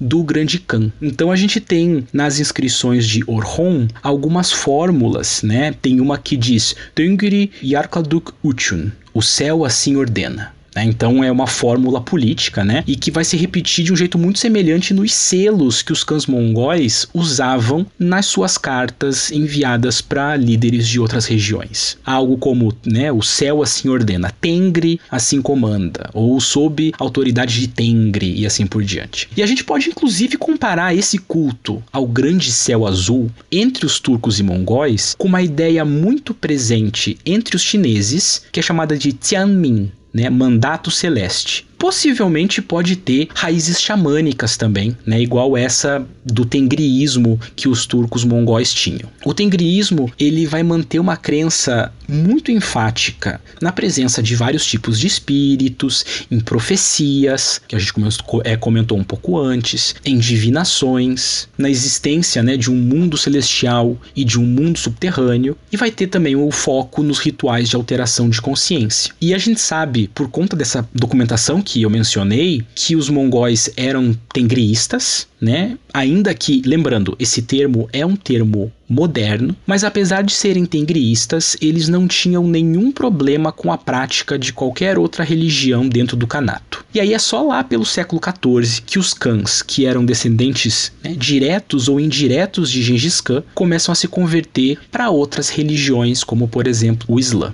E aí, apesar dessa conversão religiosa mais direta acontecer uns 100 anos depois da morte do Gengis Khan, a gente também vê alguma aproximação de alguns cães com outras religiões até mesmo antes disso, como por exemplo o caso do Kublai Khan, que a gente chama de Kublai Khan, que vai se aproximar bastante do budismo chinês, por exemplo. Mas aí indo para além do Império Mongol, uma coisa que eu acho bem interessante sobre o tengriismo e que a gente até pode, né, provavelmente conversar um pouco mais sobre isso mais à frente, é que no final do século XX, vários países que formaram a União Soviética na Ásia Central, eles vão passar, em especial depois de 1990, né, por uma onda de panturquismo. E esse movimento cultural político do panturquismo, ele vai tentar reabilitar a crença em Tengri, não só como uma questão religiosa, mas inclusive como um aspecto de identidade nacional. E aí a gente encontra, por exemplo, o Shangrak, que é o símbolo né, que representa a cúpula de um yurt, por exemplo, na bandeira do Quirguistão. E em várias outras bandeiras dessa região a gente encontra símbolos que estão relacionados com esse xamanismo turco-mongol e que vão começar a ser apropriados depois dos anos 90. Tem alguma influência até hoje, para além daqueles espaços que eu comentei que provavelmente praticam esse xamanismo com foco em Tengri desde sempre, né? Nem durante o período da União Soviética essas práticas foram apagadas, apesar de terem sido suprimidas de uma maneira muito intensa, né? Em algumas regiões, especial essas mais afastadas, mais próximas da Sibéria, na divisa também entre Mongólia, Rússia, China, enfim, algumas dessas práticas se mantêm de forma provavelmente ininterrupta. Você está ouvindo o História FM.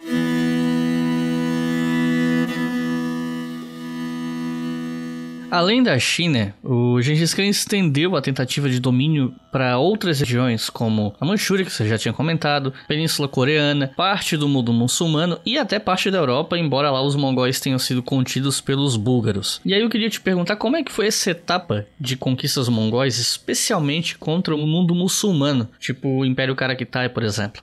Essa é uma pergunta muito boa, Iclis, porque coloca pra gente uma espécie de choque entre a análise da documentação do período e algumas percepções mais populares que a gente tem dos mongóis. Tá? E eu digo isso porque é a conquista da Ásia Central, do Oriente Médio e a entrada na Europa que garante aos mongóis essa pecha muito comum né, de grandes conquistadores do mundo. E em partes isso tem a ver com a percepção até de orientalismo né? Porque eles são vistos como eternos estrangeiros em qualquer lugar que eles cheguem, né? Então, não só a historiografia, como uma percepção mais popular, vê nesses mongóis um grupo completamente barbarizado, muito violento, né? Enfim. Mas por outro lado, né, quando a gente olha mais de perto a tradição mongol, especialmente o contexto histórico da Mongólia, a gente, né, como eu comentei agora há pouco, a gente vai perceber que a conquista da China talvez fosse o foco, né, de várias gerações mongóis, do Gengis Khan ao Kublai Khan. E como a gente conversou agora há pouco também, a conquista da China é muito mais demorada, muito mais focada e muito mais ambicionada do que essas conquistas do Ocidente. E ela ocorre com certa dificuldade. Mas veja que essa passagem meteórica pelo oeste, que ironicamente é que vai garantir a fama mais histórica e popular dos mongóis. Né? Então, se de um lado eles estavam constantemente tentando conquistar a China, é a conquista do Ocidente, e aqui eu me refiro não ao Ocidente mundo ocidental, mas ao que está a oeste dos mongóis, é que vai garantir essa grande fama de conquista. Então, de qualquer forma, como a gente comentou agora há pouco ainda, esse avanço para o ocidente, né, ele começa logo depois da tomada de John Doe, a capital Zin, lá em 1220 1215. Esse avanço ele vai se iniciar por um cálculo muito ruim de uma estrutura política dessa região chamada de Karakitai, né, que como você comentou agora há pouco, era uma espécie de destacamento independente de uma dinastia que havia sido uma dinastia imperial da China. Né, e daí ganhou uma certa independência e se tornou o Império de Karakitai. Né? E aí no tempo do Gengis Khan, esse Império de Karakitai ele era governado por um chefe nômade chamado Kushlug. E aí esse Kushlug decide, por alguma razão, atacar uma cidade que era protegida pelos mongóis. E pior, era governada pelo marido de uma neta do Gengis Khan. Ele faz esse ataque em 1215 ou 1216 e aí imediatamente o Gengis Khan manda um dos generais dele para cima do Kushlug, né, do governante de Karakitai, com dois Tumen. Lembrando, um Tumen, 10 mil cavaleiros, então ele vai com 20 mil cavaleiros, né? Esses dois Tumen conseguem derrotar Karakitai muito facilmente em 1218 e aí a partir desse ponto, o Império Mongol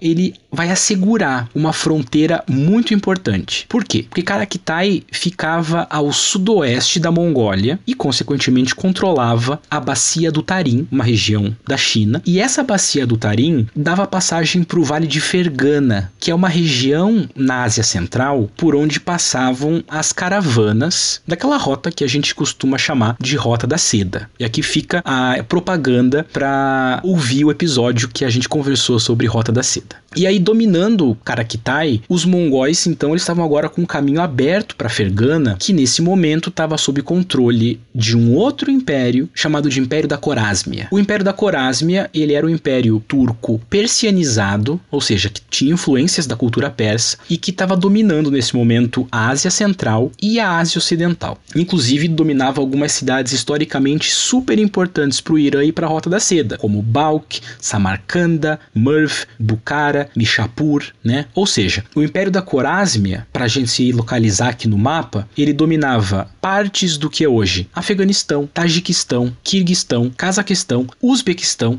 Turcomenistão, todos os estão ali da Ásia Central e o Irã. E aí nesse momento, a Corásmia estava governada por um chá chamado Ala-ad-Din Muhammad, que por sua vez já estava em conflito com o califado abássida lá no Oriente Médio, porque esse chá Muhammad, ele queria ser reconhecido como chá independente pelo próprio califa de Bagdá, né? Que em teoria, o califa de Bagdá, ele era o líder político e religioso, né, de toda a região. E aqui a gente tem uma situação que é bem curiosa. O califa em Bagdá, ele afirma ter poder supremo. O chá, que agora está na Corásmia, queria também falar que tinha o poder supremo. E o Khan da Mongólia, obviamente, queria ter poder mais supremo ainda. Então aqui a gente tem três candidatos ao poder universal. Aí o califa, que nesse momento estava mais preocupado com o chá da Corásmia do que com os mongóis, estava ali tentando criar atrito entre esses dois inimigos. E o chá da Corásmia, por sua vez, entre o califa e os mongóis, desconfiava de todo mundo, né? Mas ele desconfiava especialmente do Gengis Khan, porque enquanto, né, o grande Khan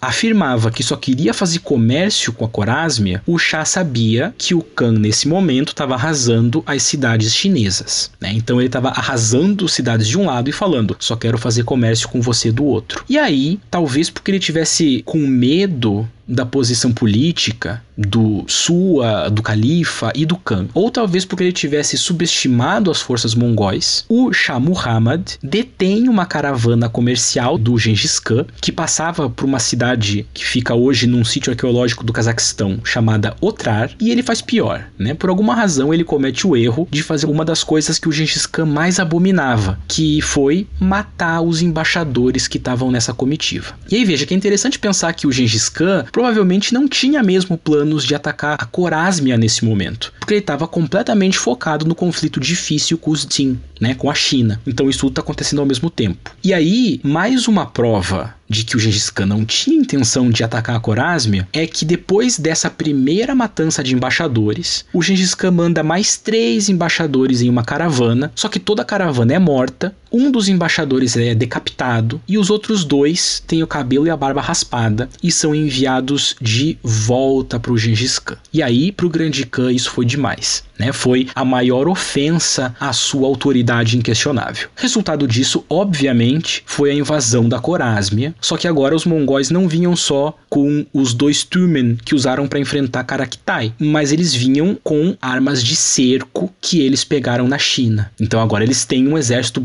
inclusive, muito diferente. Então esse avanço contra a Corásmia começa em 1219 pela cidade de Otrar, né, que foi aquela onde teve o primeiro incidente da matança de embaixadores. Ela é destruída e aí a partir desse momento a estratégia do Gengis Khan passa a ser dividir as suas porções do exército para ir manobrando melhor e criando armadilhas para o Shah Muhammad. Porque o, o, objetivo do Gengis Khan não era só conquistar Corásmia nesse momento, mas era capturar e executar o Shah. Né? Ele tinha um problema pessoal com o Shah Muhammad nesse momento. Né? E aí o que a gente pode ver, então, é que a partir dessa destruição de Otrar, essa campanha da Corásmia, né, ela se torna uma campanha punitiva. E, obviamente, ser uma campanha punitiva era um péssimo sinal para os habitantes das cidades maiores. Os mongóis, eles em seguida vão tomar Bukhara e vão tomar Samarcanda, que era a capital da Corásmia, em 1220, e ali eles fazem uma verdadeira chacina nessas cidades. E o Shah consegue fugir, mas ele logo morre. Os mongóis continuam essa campanha e vão seguindo sem parar por Balkh, por Merv, por Nishapur, por Herat, tudo isso entre 1220 e 1221. E aí eles seguem para a região do Afeganistão para acabar com o último foco de resistência dos corásmios. E eles quebram essa resistência ainda em 1221. E a partir daqui, o exército mongol se divide, uma parte volta com Gengis Khan para a Mongólia para continuar atacando a China, porque como a gente falou agorinha, né, os Sisiá precisam ser punidos de novo. E uma outra parte que passa a ser liderada pelo general mongol, o Subutai, que eu comentei um pouco antes também, ele segue atacando o Cáucaso e a região do Mar Negro, mas ainda não começa a conquista dessa região, que viria um pouco depois. Né? Então, quando a gente está falando especificamente do tempo do Gengis Khan, a conquista ampla do Império Mongol entre 1206 e 1227 é algumas partes da China, é a Corásmia e é Karaktai. Né? É a Corásmia nesse momento que se torna a grande propaganda do Gengis Khan. E a gente pode inclusive pensar que nesse avanço para o Ocidente, né, para a Corásmia, para as regiões da Ásia Central, entrando no Irã, é que está o legado conquistador do Gengis Khan. Né? Ele queria que fosse a China, mas a gente acaba vendo que aqui o foco, né, o que ele realmente conquista com muita intensidade e muito rápido, que o que garante a fama dele para a história pelo menos, é a conquista não só de Karaktai, mas em especial a conquista da Corásmia. Jesus Khan teria morrido em 1227, aos 72 anos, caindo de um cavalo durante uma caçada e sendo atacado por um javali. Inclusive, tem algo assim no Game of Thrones também, né? Mais uma referência, mas enfim. No lugar dele veio o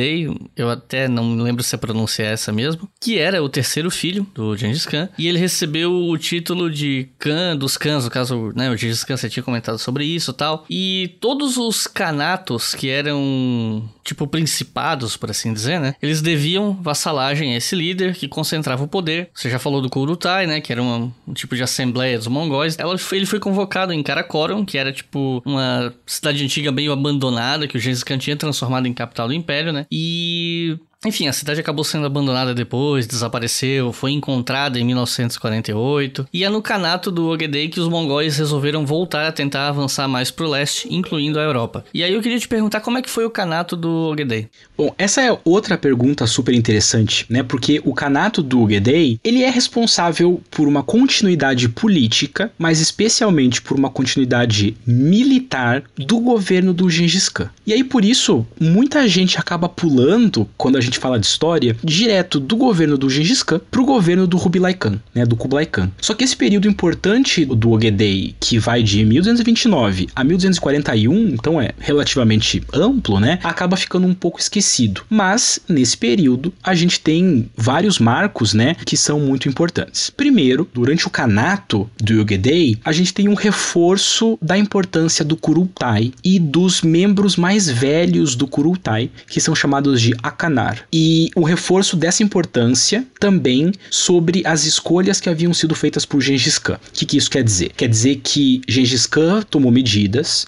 Kurultai aprovou essas medidas e o Ogedei tem uma preocupação em garantir que a importância dessas medidas seja referendada também no seu governo. Né? Então ele se preocupa em reforçar a autoridade do Kurultai para mostrar que ele está continuando e que ele se compromete a continuar exatamente as coisas que haviam sido propostas pelo Gengis Khan. Né? Ele também instaura esse título importante né, de Khan dos Khans, de Kahan, que é uma marca muito importante, por quê? Porque a gente vai ver que a partir daqui, o Kanato Mongol ele vai incluir a presença de outros Khans também, que controlavam grupos que são chamados de Ulus, mas havia somente um Khan dos Khans né, que é o Gedei, sucessor de Gengis Khan. E uma outra coisa muito fundamental desse, desse canato do Gedei é que ele também vai reforçar as leis e as formas de ordenança. Tudo isso vai demonstrar que o governo mongol está se transformando num órgão colegial.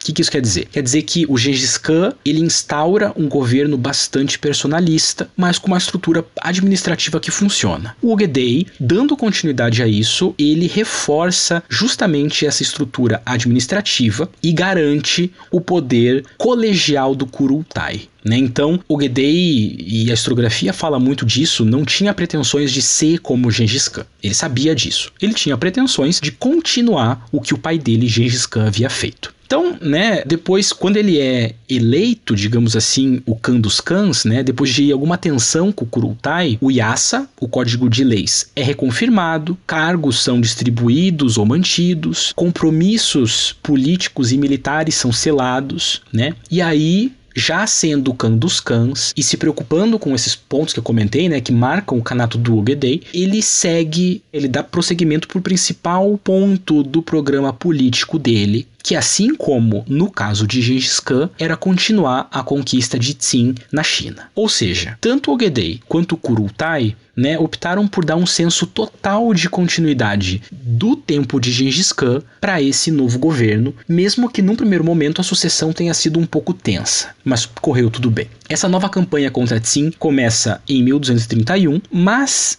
ao mesmo tempo que o Gedei começa essa campanha, ele vai manter também um destacamento mongol na Corásmia, e esse exército da Corásmia segue reforçando a autoridade mongol na Ásia Central, segue em direção ao norte, para o Cáucaso, para o Mar Negro, né, que já tinha recebido algumas investidas, e aí, finalmente, em 1233, os mongóis tomam a capital, a nova capital dos Qin, chamada de Kaifeng, e em 1234, né, eles fazem uma aliança temporária com os Song, na parte sul da China, né, que era aquela outra dinastia chinesa que tinha sobrado, e finalmente derrotam os Qin. E aí, nesse momento, a invocação de mais um Kurultai, e aí, nessa nova invocação, o Gedei traça o plano de expansão dele. Nesse momento específico, né, isso era fundamental, traçar esse plano de expansão, porque o Kahan, né, o Khan dos Khans, ainda estava numa posição complicada de ter que garantir né, a atuação e o ganho para muitos dos seus seguidores. Né? Então ele precisava manter o império se expandindo. E aí o plano do Ogedei nesse momento é conquistar a Coreia, conquistar a dinastia Song, conquistar a região do Volga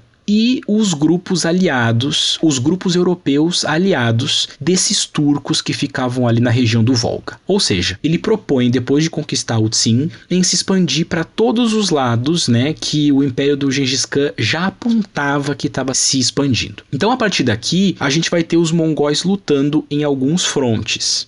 Alguns generais vão ficar em campanhas constantes na Coreia. Um general chamado Chormakan, ele segue na região do Cáucaso, tentando subjugar a Armênia, a Geórgia. Outros destacamentos, né, mongóis na China e na Corásmia vão fazer razias constantes contra os Song e contra a Índia. Então, os que estão na China contra os Song, os que estão na Corásmia contra a Índia. E um grupo importante uh, de mongóis vai seguir para o ocidente, justamente na tentativa de conquistar a região do Volga e, se possível, irem além. Né? Para essa campanha ocidental, o Ogedei vai mandar o general famoso Subutai, ele vai mandar Bato que era filho de um dos irmãos dele, o Joti. Ele vai mandar o Monke, que era filho de um outro irmão, o Tolui, e ele vai mandar seu próprio filho, Guyuk. Então o fato de que ele manda os sobrinhos e o Subotai indica para nós que essa conquista da região do Volga, né, era muito central. Era fundamental talvez para sedimentar a autoridade do Ogedei. E aí essa campanha vai se intensificar a partir de 1236, que é justamente quando os mongóis conquistam o Volga e seguem ainda lutando por alguns anos contra os Rus, né? Rus é uma federação de grupos eslavos que dominava ali a região ao norte do Mar Negro. E aí entre 1240 e 1241, os mongóis começam efetivamente aquilo que a gente chama de invasão da Europa, né? Que é quando eles avançam sobre a Europa Oriental, atacam a Polônia, atacam a Hungria, a Croácia, a Sérvia, até o Sacro Império Romano Germânico. Certamente a ideia do Ogedei era seguir esse plano até chegar no Atlântico, né? Só que Ogedei morre em 1241, provavelmente depois de uma noite de bebedeira. Inclusive as fontes comentam que apesar de Gengis Khan odiar bebida alcoólica, todos os filhos e netos dele tinham problemas com alcoolismo, digamos assim. Então Ogedei morre numa dessas noites de bebida e isso causa alguma turbulência nesse avanço. Né? E aqui ele trava um pouco e a gente vai enfrentar outras questões depois na sucessão de Ogedei. De qualquer forma, o que é que a gente pode falar sobre o canato de Ogedei então? Foi um canato de tentativa de continuação do governo do pai dele, né, o Gengis Khan, em todos os sentidos inclusive na conquista da China. Havia também uma preocupação grande com a manutenção da ordem mongol, e por isso esse foi um governo menos autoritário e mais colegial, no sentido de depender muito dos generais e do grupo ancião do Kurultai, e talvez essa tentativa de manter a ordem, de manter essa estrutura colegial, possa ter minado um pouco do poder do Ogedei. Só que por outro lado,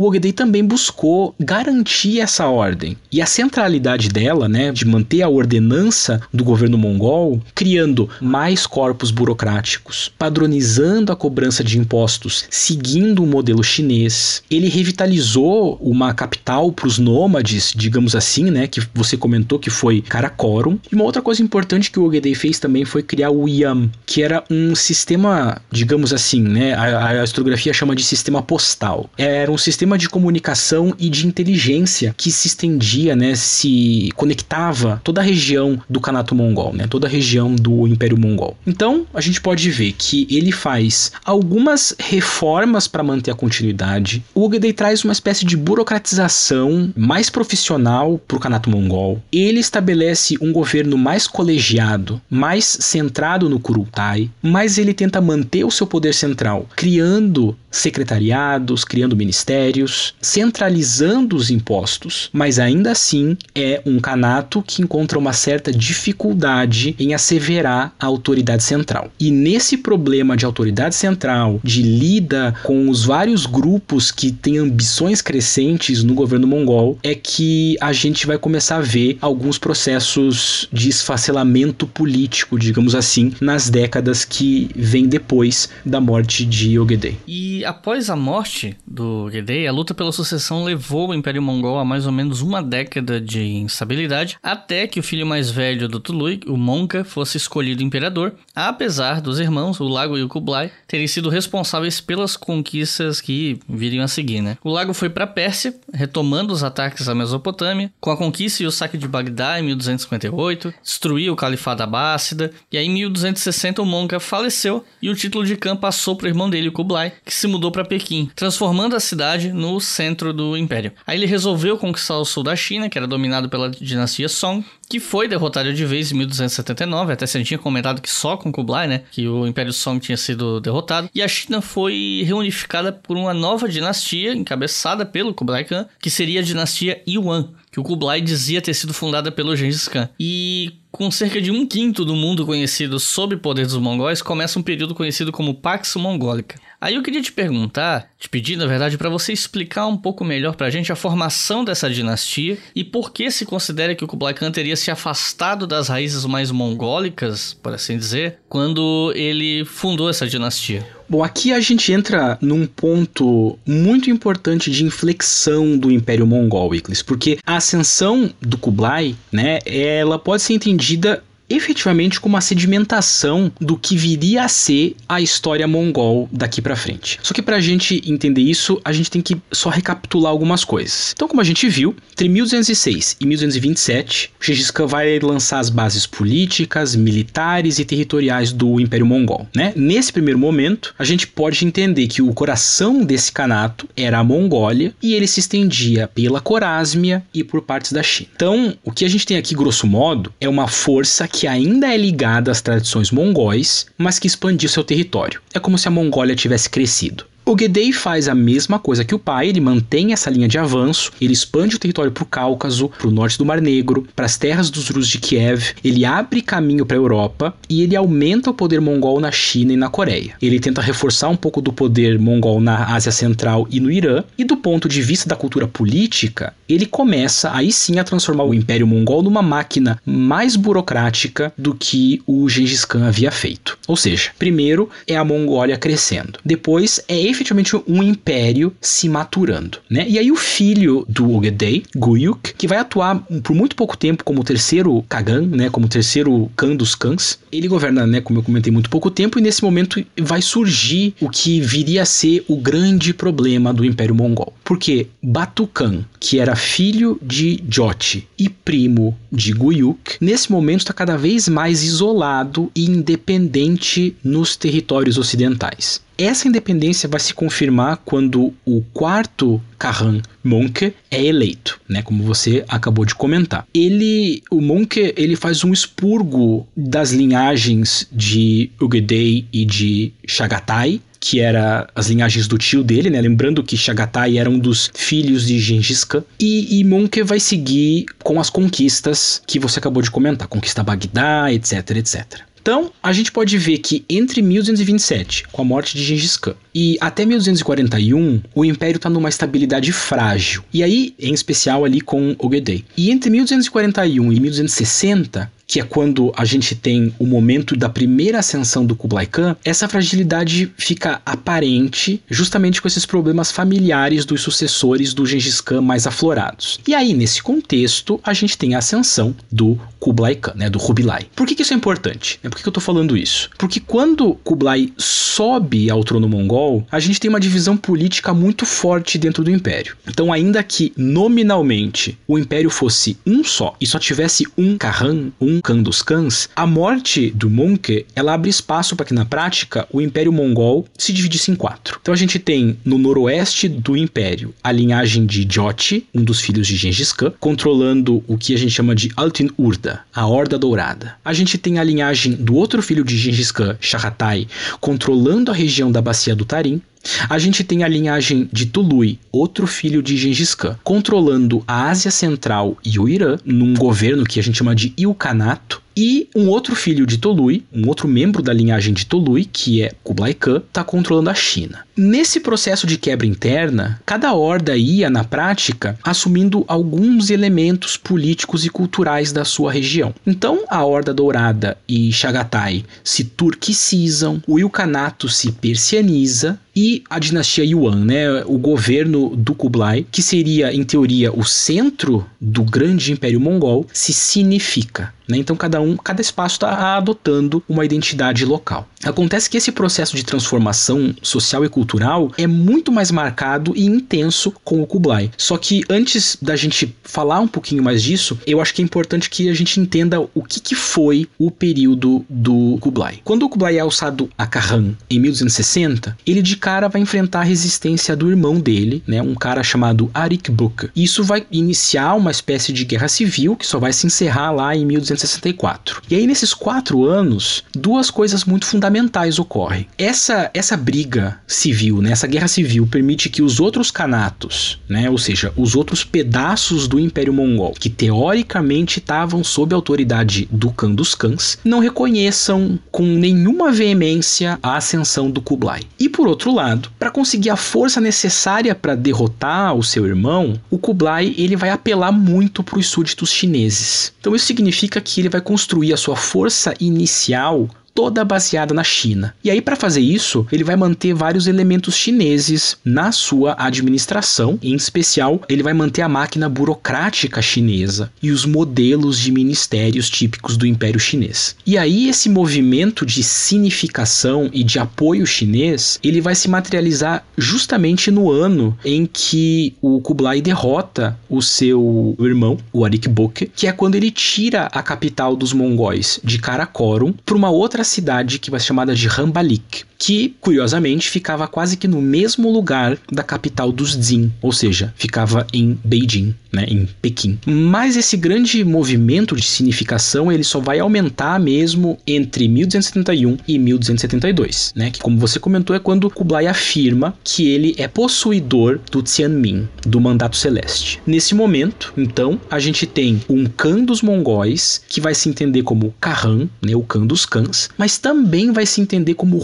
Que era o título do imperador da China. E aí ele vai criar essa imagem dupla e vai só fortalecer ela, né? Porque ele vai assumir um nome chinês, Yuan Shizu, ele vai dar um nome chinês para os seus antepassados, incluindo Gengis Khan, e ele vai basicamente falar que a linhagem do Gengis Khan era uma linhagem no modelo dinástico chinês, né? E aí por isso ele funda nesse momento a dinastia Yuan. E o que, que era essa dinastia Yuan, afinal? É a significação, por motivos culturais e políticos, da linhagem do Gengis Khan. Ainda que tecnicamente ela se inicie com Kublai Khan e não inclua outros Khans que ainda estavam ativos, ela teria começado com Gengis Khan porque seria uma linhagem possuidora do mandato celeste. Então Yuan é isso, é a significação da linhagem de Gengis Khan, né? E aí, nesse período, apesar dessas diversas fraturas políticas que vão ficando cada vez mais evidentes, o governo do Kublai ele vai relativamente bem, né? A gente tem aqui o ápice da Pax Mongólica que você comentou, porque boa parte da Eurásia estava sob controle ordenado dos Khans e dos códigos legais dos mongóis, que até aqui eram muito tolerantes com práticas culturais e muito severos com crimes comerciais. Então isso tornava as viagens especialmente seguras seguras e as trocas culturais e religiosas funcionando muito bem. E aí, tanto que a gente tem os relatos de viagem como o do Marco Polo, por exemplo, justamente nesse período do Kublai Khan, né, o ápice da Pax Mongólica, mas as coisas não iam durar muito. Então, o Kublai também mantém algumas campanhas de expansão no sul da Ásia, e é na história do Kublai que a gente tem uma das passagens que eu acho mais curiosas do período mongol, que é a tentativa de invadir o Japão. Né? O Kublai tenta invadir o Japão duas vezes, e nessas duas vezes vem um tufão, basicamente, que atrapalha completamente essa invasão. E aí os japoneses dão o nome para esses ventos salvadores de kamikaze, né? o vento divino que salva o Japão da anexação certa que os mongóis teriam feito. Agora, para pensar então por que, que se considera que a dinastia Yuan é um afastamento dos mongóis, a gente pode ponderar algumas coisas. A gente poderia argumentar que a conquista dos Song, como você falou, ela se encerra em 1279 e ela era a conclusão do plano inicial do Gengis Khan. A conquista da China foi demorada, se espalhou por gerações e ela tinha sido o primeiro movimento do Gengis Khan e foi o Kublai que encerra esse movimento.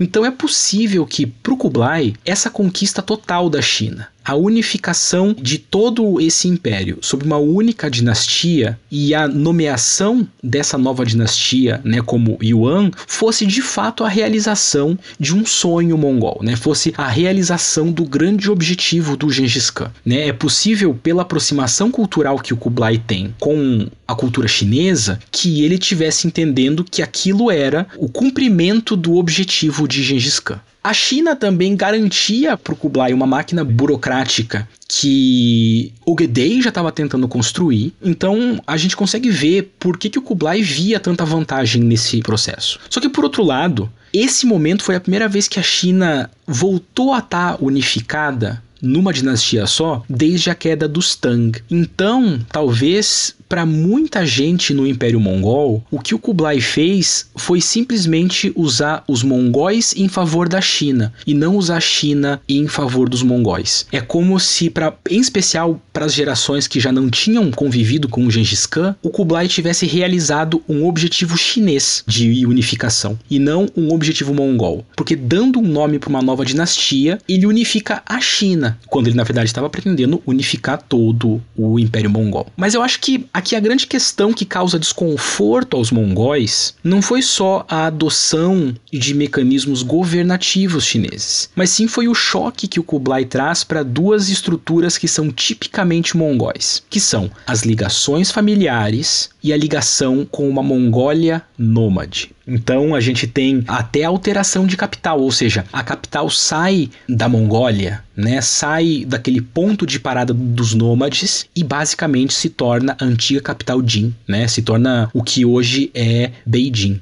Então isso é um grande choque. Né? E aí, quando Kublai forma essa dinastia Yuan e muda a capital para Rambalik, ele está tirando a cultura mongol da sua linhagem, em especial por esses dois movimentos, e ele sedentariza o centro do Kanato. Né? E o pior, ele sedentariza montando a capital dele praticamente nesse mesmo lugar da capital dos Tsin. E certamente isso tudo causa uma sensação de que ele rompe com a tradição mongol. E aí é interessante porque eu noto que a movimentação política e cultural do Kublai, ela é como se fosse uma continuação do Gengis Khan, né? A gente percebe que há uma intencionalidade do Khan em sentir que está continuando o que Gengis Khan começou. Mas, para a maioria dos mongóis, ele está fazendo o contrário.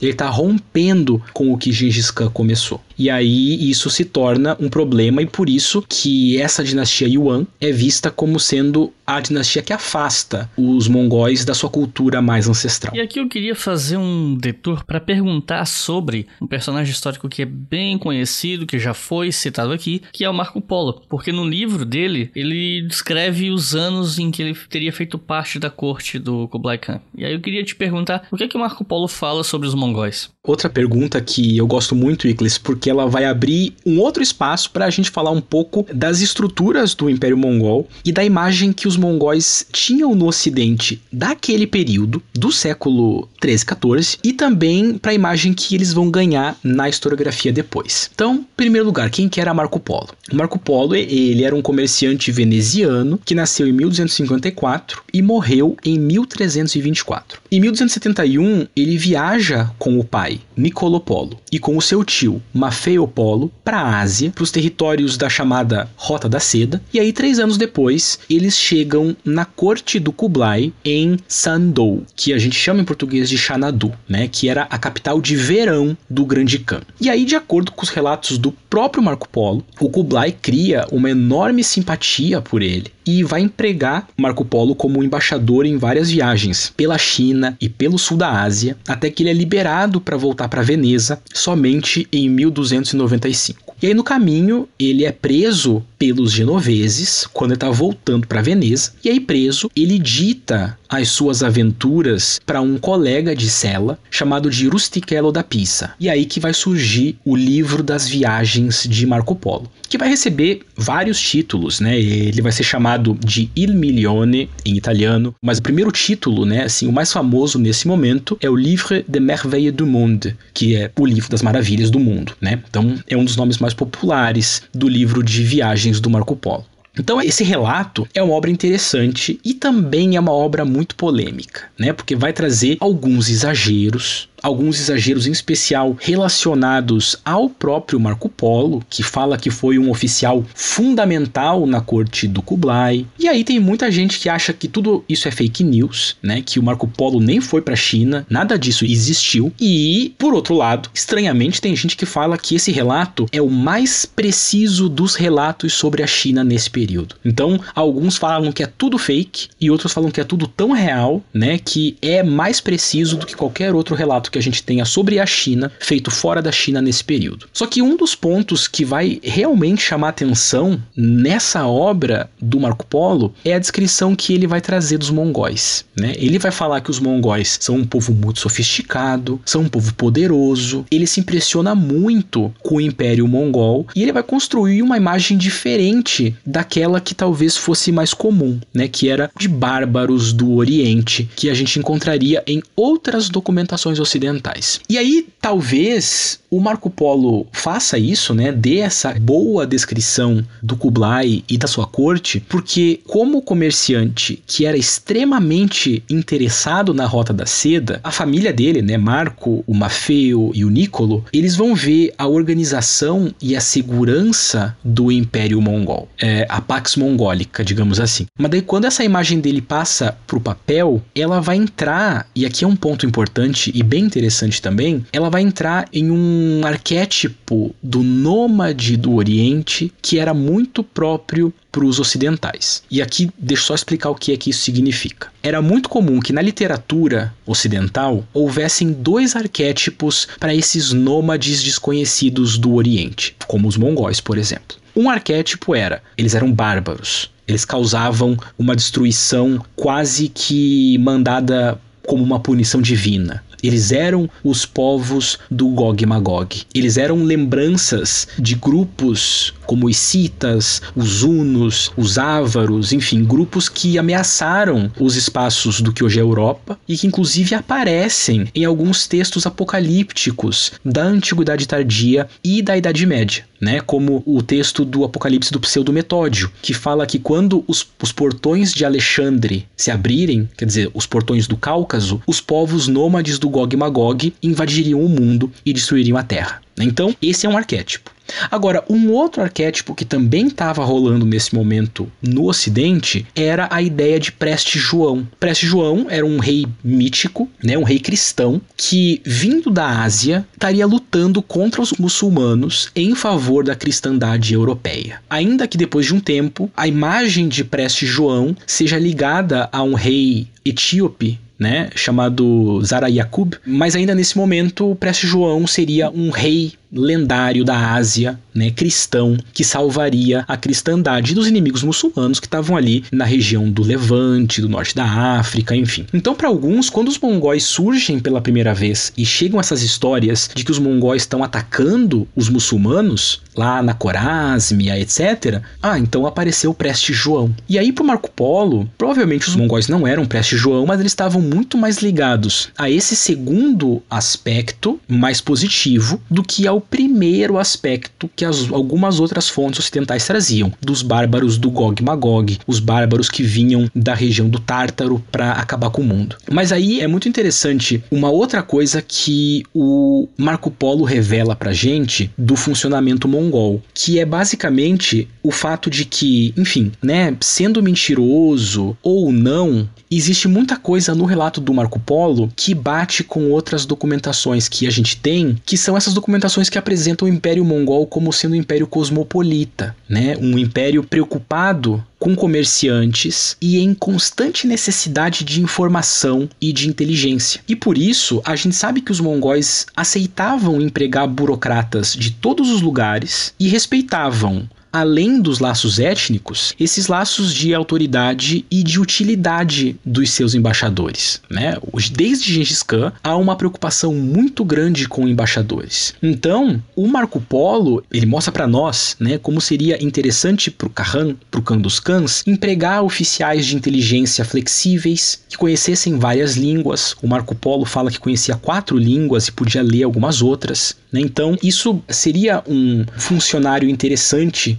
para ter nesse império. Só que na nossa visão orientalista, é, a gente tende a achar que o Marco Polo está exagerando porque ele não é citado em documentos da dinastia Yuan, por exemplo. Mas daí, se a gente olha o Império Mongol como um todo, isso nem seria necessário, porque os grandes cães empregam embaixadores de todos os lugares, de todos os grupos étnicos, que falem várias línguas, desde que eles respeitem a autoridade do Khan e sirvam de coletores de inteligência, de informação, de espionagem Então, no fundo, o que a gente pode tirar do relato do Marco Polo, né, é a demonstração de que no período do Kublai a gente tem um governo arrojado, sofisticado e preocupado com as suas estruturas de administração e de governo, né? Até muito diferente dos bárbaros do Gog Magog, que algumas outras fontes trazem e que às vezes também se perdura nas imagens historiográficas e populares, né? Esse é um outro viés de um governo muito sofisticado em termos de comércio e de coleta de informação.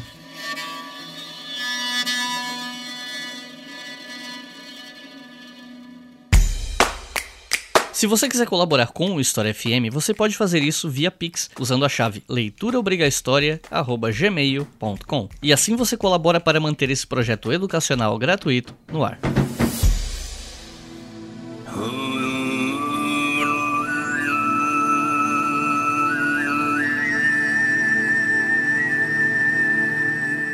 Como é que acabou a dinastia Yuan, culminando depois no estabelecimento da dinastia Ming? Bom, acho que para responder isso, a gente pode coletar algumas das coisas que a gente já conversou e com isso a gente chega na conclusão de que a dinastia Yuan, ela já começou de certa forma como uma tragédia anunciada. Né? Por que isso? Porque ela vai surgir de um contexto que seria de muito difícil manutenção. Primeiro, porque, por um lado, a autoridade do Khan dos Khans mongol existia cada vez menos nos outros canatos. E aí, por outro lado, então isso de um lado. Do outro, mesmo que a China tivesse sido governada durante séculos por dinastias de origem nômade, especialmente da Manchúria, e voltaria a ser governada por nômades depois dos Ming, os mongóis eram, de maneira mais intensa, mesmo cinicizados, efetivamente vistos como uma força de ocupação estrangeira. Então, mesmo que o Kublai tivesse significado seu governo, a gente veria assim uma separação muito cristalina entre chineses e mongóis. E aí esse processo de sintetização cultural, digamos assim, que o Kublai faz, ele não dá o resultado esperado para ele. Porque ele queria juntar as duas coisas, mas para os mongóis, aquele governo era muito chinês, e para os chineses, aquele governo era muito mongol. Então, no fim, não se agrada nem um lado da sociedade e nem o outro. E veja, esse é o contexto de surgimento da dinastia Yuan e já não consegue asseverar sua autoridade efetivamente na China e muito menos nos outros canatos, que estão cada vez mais separados. E aí a autoridade do Khan dos Khans está cada vez mais nominal do que qualquer outra coisa. Então a gente já sai de um ponto de partida político, cultural, que tenta unir duas realidades, mas pelo menos a partir do que a gente sabe, acaba não se comprometendo efetivamente com nenhum desses lados. Não há um enraizamento político e cultural mongol nesse contexto chinês, como teria acontecido com outros grupos dinásticos que vinham da Manchúria, por exemplo, como vai ser o caso dos Qin, que vão vir depois da dinastia Ming e só vão cair lá no século XX. E aí, para além dessa defasagem já inicial, dá para argumentar que esse sucesso local chinês, num primeiro momento, nos primeiros anos, da dinastia Yuan, na verdade não era um sucesso da dinastia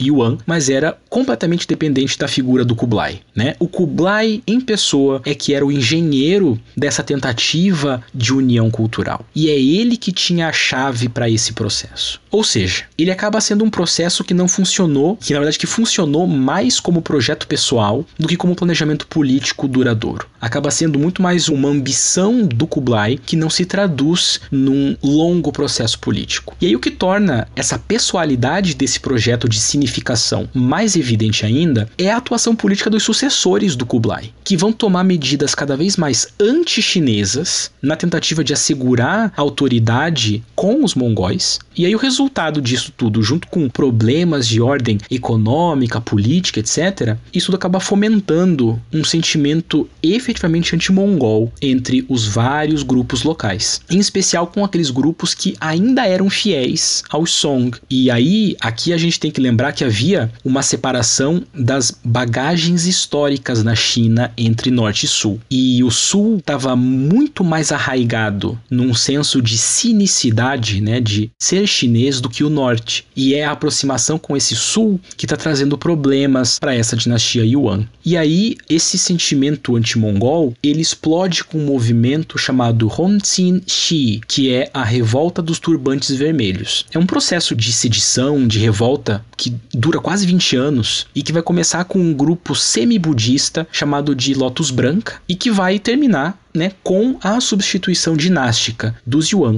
pelos Ming em 1368. Então, se a gente olha o contexto todo, a dinastia Yuan ela dura menos de 100 anos e ela está especialmente concentrada no governo do Kublai. É o grande momento da dinastia Yuan. E aí eu diria que a gente pode resumir a derrocada dessa dinastia como sendo a derrocada de um projeto pessoal que não funcionou. É um projeto que fazia sentido para a visão histórica e prática do Kublai, mas que não sobreviveu vive a ele como foi o caso do projeto do Gengis Khan, né, dos projetos do Gengis Khan, que sobreviveu em especial nas expansões do Ogedei, né? Então, a gente não tem uma sobrevivência desse projeto político porque ele está completamente pessoalizado na imagem do Kublai. E me parece que esse é um dos grandes elementos que apontam o porquê que essa dinastia não conseguiu se enraizar na China. Em menos de 100 anos, ela foi substituída pela dinastia Ming. E como o Império Mongol foi se dissolvendo depois do fim da dinastia Yuan. Como é que um império tão grande, tão poderoso vai se dissolvendo e entrando num processo de decadência?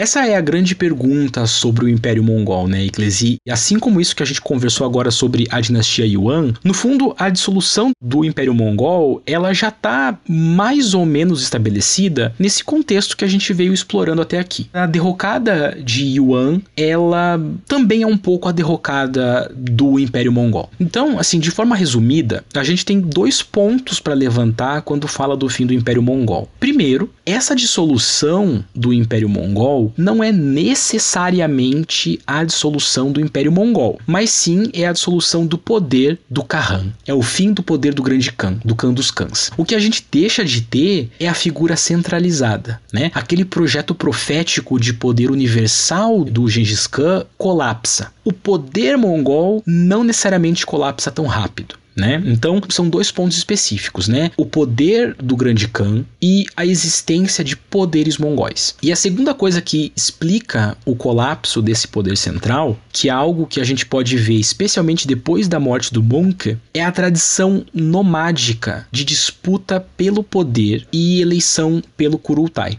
Por quê? Porque essa tradição de disputa de poder e a presença do Kurultai, por exemplo, não davam conta de manter a centralidade do Grande Khan por toda a extensão do Império Mongol. Esse modo de sucessão nomádica das dinastias de grupos nômades repentinamente não funcionava num império que tinha se expandido tanto. E mesmo que os mongóis tivessem rapidamente adaptado estruturas burocráticas, redes de comunicação, redes de coleta de inteligência, toda essa vastidão do Império Mongol, né, que no seu ápice incluía basicamente toda a Ásia, demandava essa grande expansão, demandava que os oficiais e os generais tivessem uma alta dose de iniciativa própria, por exemplo. E mesmo que a obediência ao grande Khan fosse demandada, a logística real para a sobrevivência desse império, a vivência prática, demandava essa iniciativa própria que logo foi se transformando em formas de poder paralelo, em especial no caso de um dos canatos do Império Mongol, a Horda Dourada. Aí eu diria, e aqui é uma interpretação minha, é que essa burocracia pulverizada do Império Mongol, que conseguia se estender por todo o império, se institucionalizou mais rápido do que o papel político do Grande Khan.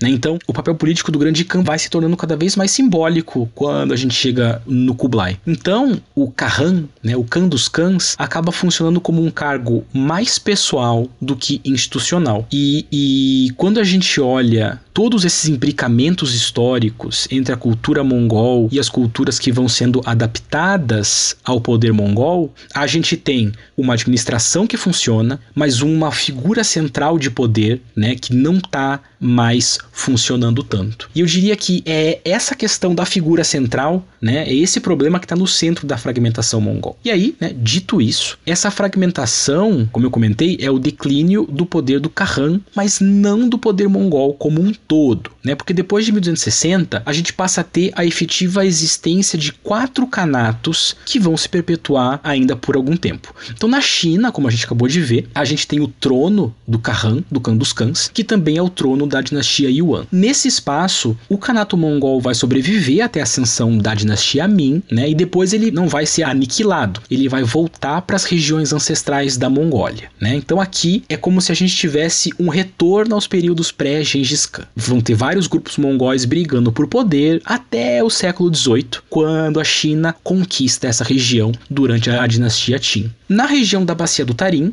a gente tinha antes do, do Gengis Khan, né, os Karakitai, e depois ali a gente tem o Kanato de Sharatai. E na região da Ásia Central e do Irã, a gente tem a formação que eu comentei agora há pouco do chamado Ilkhanato, que é o governo dos cães mongóis, que adotam muito dessa cultura persa. Esses dois espaços políticos, eles acabam ficando sob controle de um general muito importante que vai surgir no final do século XIV, que é Temur, que a gente conhece em português como Tamerlão. O Tamerlão, ele efetivamente conquista a Pérsia, e depois a Pérsia ia ser conquistada pelos Safávidas, né? Uma dinastia iraniana de origem curda, e a bacia do Tarim, que era dos Chagatai, vai passar por séculos sendo dominada por canatos menores turco-mongóis de origens variadas. Então, nessa região, que inclui Ásia Central e Irã, a gente vai ter o surgimento do Tamerlão, né, do Temur, e depois a pulverização de novo. E aí, para falar desse último espaço que sobra ainda, que é a Horda Dourada, que estava lá no Volga, essa Horda Dourada vai com o tempo se dividindo em canatos menores, e o último deles, o canato da Crimeia, ele vai ser anexado pela Catarina, Catarina a Grande, lá no final do século XVIII,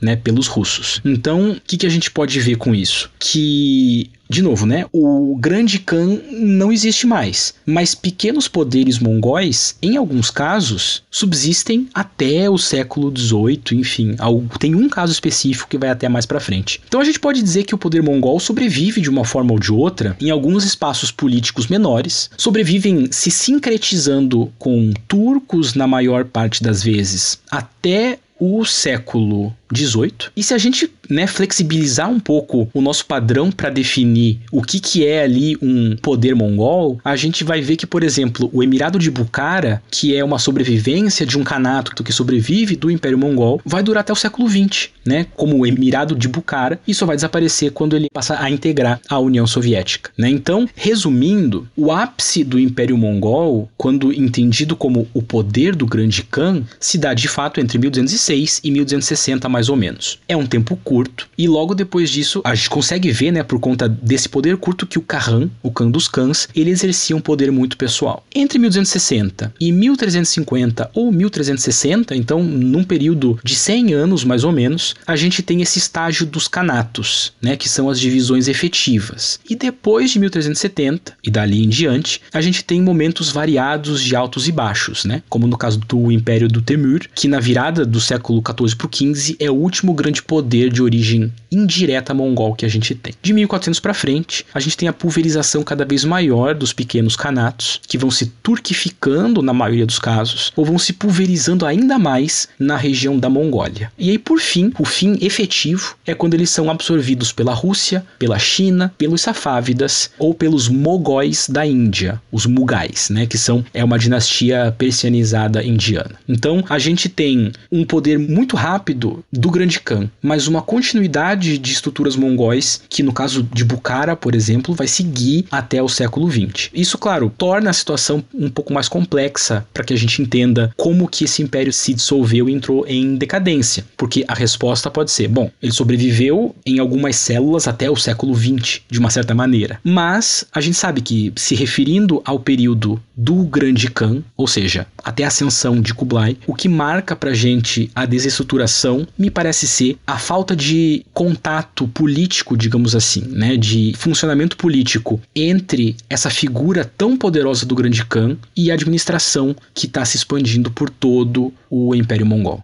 E quais você considera que foram os maiores impactos dos mongóis na história? Eu tô perguntando isso porque uma vez eu li em algum lugar e eu não vou saber te dizer onde. Inclusive isso tá muito comum ultimamente eu, eu não lembrar de onde eu li as coisas, mas eu li um, uma fala, quer dizer, li um argumento que dizia o seguinte, que o suposto atraso do Oriente Médio, do mundo muçulmano hoje, estaria parcialmente ligado ao fato de que muitas regiões do que hoje a gente chama de Oriente Médio, de mundo muçulmano, etc., foram tão castigadas pelos mongóis, a mortandade foi tão grande, a destruição foi tão absurda que algumas dessas regiões nunca conseguiram se recuperar. E aí eu fico na dúvida se tem algum fundo de verdade ou se é uma tentativa de dar uma explicação com um estofo histórico para um preconceito em relação a essas regiões. Ou talvez um pouco das duas coisas. E, enfim, esse argumento me fez pensar que era importante fazer essa pergunta sobre qual teria sido os impactos dos mongóis na história. O que, que você teria a falar sobre isso?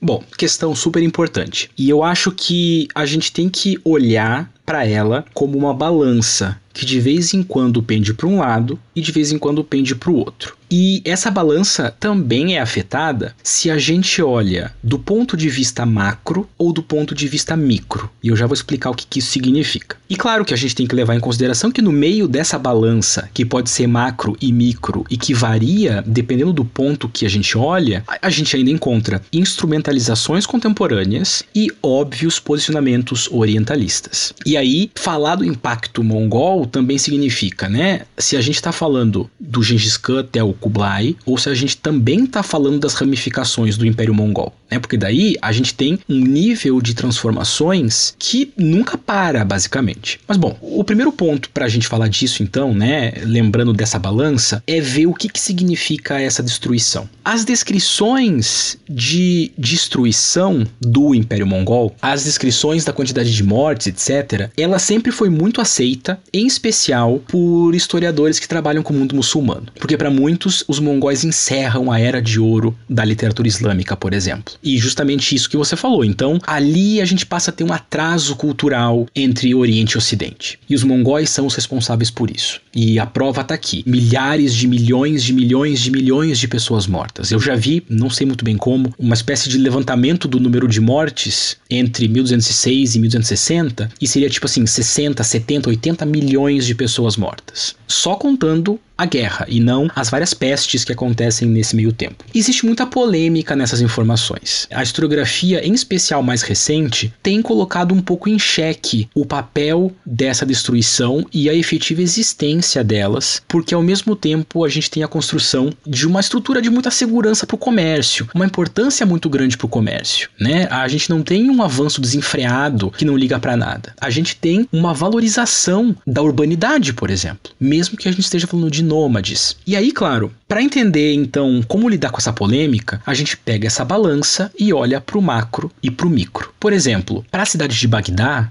o impacto dos mongóis foi terrível. Para a cidade de Nishapur, foi horrível. Para a cidade de Merv, foi horrível. Essas cidades de fato foram destruídas e, tirando Bagdá, Nishapur e Merv não foram reconstruídas no mesmo lugar. Só que quando a gente olha como um todo, a gente tem a reestruturação da Rota da Seda, por exemplo. E isso trouxe um poder tremendo para grupos muçulmanos que viriam depois, como os Safávidas, como o próprio Temur, como o Ilkhanato, enfim. A gente tem processos de florescimento de algo também, se a gente olha mais para o macro. Se a gente olhar para a história da cidade de Nishapur, de fato, ela se encerra com os mongóis. A biblioteca de Bagdá é destruída nesse momento. Então, de novo, é uma balança que depende por qual lado a gente olha. Agora, se a gente olhar para a China, os mongóis foram ótimos, porque eles permitiram que a China se unificasse e abrisse caminho para a dinastia Ming e para a dinastia Qin. O comércio chinês se reabriu. Então, nesse ponto, apesar da destruição de vidas que certamente aconteceu, porque isso fazia parte da punição mongol, o resultado final foi uma unificação. Aí, de novo, depende se a gente está olhando para o macro e para o micro. Para a Ásia Central, a mesma coisa. Foi bom num nível amplo, foi ruim para as pequenas cidades que estavam ali, né? E para a Europa foi um pouco mais incidental, mas óbvio, aumentou muito a possibilidade de comércio né, entre Europa e Ásia, por exemplo. Então, de novo, né, a gente tem balanças. Do ponto de vista humano, a gente teve campanhas que foram muito destrutivas. Do ponto de vista literário, alguns espaços específicos foram destruídos. Do ponto de vista comercial e estrutural, houve uma reordenação desse mundo.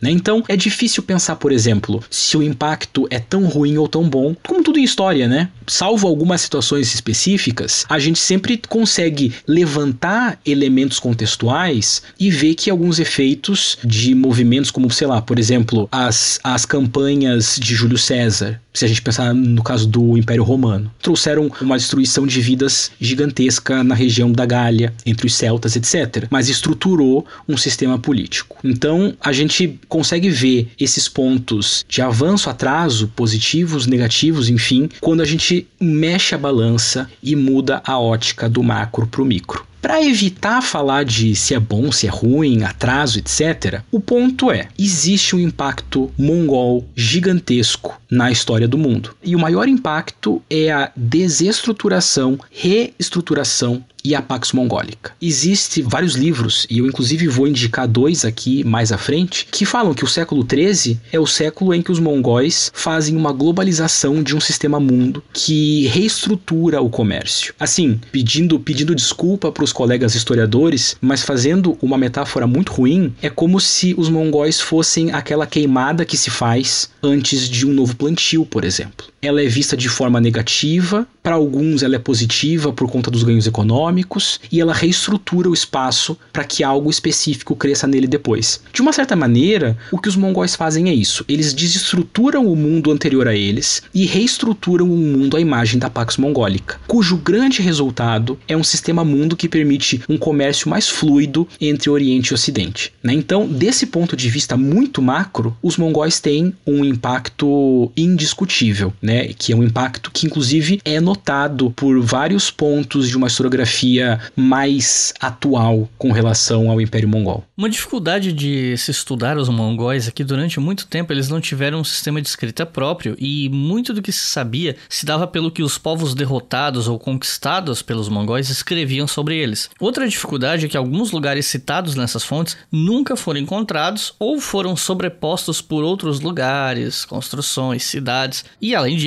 há o interesse do presente nos estudos sobre os mongóis. Pro pessoal que talvez não, não veja como um império tão antigo possa ser motivo de disputa atual, a gente pode dar alguns exemplos, né? Para a Mongólia atual, é interessante o estudo do Império Mongol porque esse antigo império é instrumentalizado por um discurso nacionalista mongol e para a China, como os mongóis fundaram a dinastia Yuan, os estudos sobre os mongóis dão estofo para as reivindicações territoriais da China sobre a Mongólia. E aí eu queria te perguntar, uma pergunta que vai em duas vias, né? Quais as fontes que nós temos para estudar os mongóis e o que você pode dizer sobre essas disputas contemporâneas em cima da história dos mongóis? Bom, com relação à documentação da época, né, como você mesmo disse, a gente tem uma situação complicada. Então eu diria que para qualquer pessoa interessada no Império Mongol ou no tempo específico do Gengis Khan, a grande fonte para isso, a gente já comentou rapidamente sobre ela, é a Monhyolum Nyuchatobichian, a história secreta dos mongóis. Né? Ela é importante por vários motivos, mas em especial por ter servido para nós como uma ferramenta de recriação linguística do que seria o idioma mongol no período do Gengis Khan e é a fonte tanto temporalmente quanto geograficamente quanto culturalmente, apesar dos pesares mais próxima do contexto do Gengis Khan. Então essa é a grande fonte que parte dos mongóis. É fundamental né, quando a gente quer falar sobre a vida de Gengis Khan, por exemplo, como se dava a cultura, a religião, enfim, né, apesar dos floreios e dos exageros e dos problemas editoriais dessa fonte e da versão que chega para nós hoje, ela é a mais próxima do contexto e certamente uma das mais importantes. E aí, claro que na linha dessas fontes escritas pelos conquistados, pelos derrotados, etc., aí a gente tem uma quantidade muito legal de documentação que também oferecem os seus desafios, né? Então, por exemplo, a gente tem o Yuan Shu, que é a história de Yuan, né? Escrita no período Ming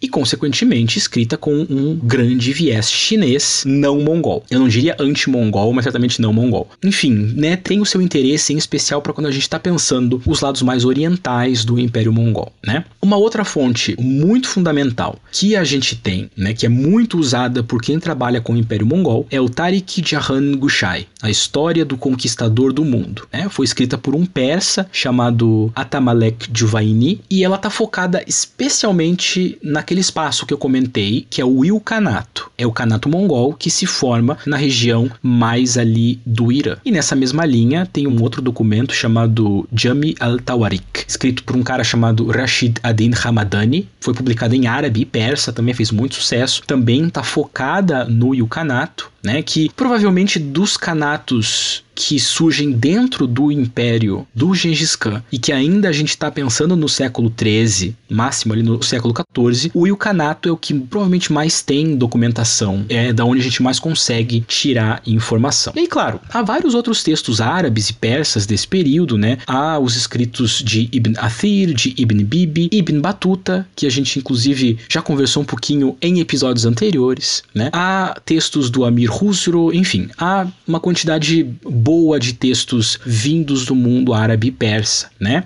E há também textos do outro lado, que são os textos europeus. É, o mais antigo dessas, desses textos europeus é o Historia Mongalorum, a história dos mongóis, né, escrita por um diplomata chamado Giovanni da Pian del Carpine, né, que é chamado às vezes de João de Pia Carpan, enfim, tem vários nomes. E aí, claro, a gente tem também, depois disso, o relato de viagem de um outro religioso chamado Guilherme de Rubruck e, obviamente, que a gente até conversou sobre o Livro das Maravilhas do Marco Polo, que também acaba sendo um documento interessante, né? E aí, claro, há também documentos diplomáticos, como cartas enviadas pelos cães para outros líderes, né? Há alguma outra coisa, alguma outra informação presente em obras variadas, né? Isso tudo para o período mais específico do Grande Império. Depois, com o tempo, com as dissoluções, a gente vai ter toda uma outra quantidade de fonte lidando com as especificidades mais específicas de cada local, em especial quando a gente avança ali para o século XV, para o século XIV, para o século XV. Então, pensando esse período que a gente conversou mais aqui, que é do Gengis Khan ao Kublai Khan, esse é o corpus documental mais interessante. E aí, as apropriações contemporâneas, né, é interessante que elas vêm de várias formas. Né? Então, uma apropriação contemporânea que a gente até comentou é o panturquismo e o tengriísmo.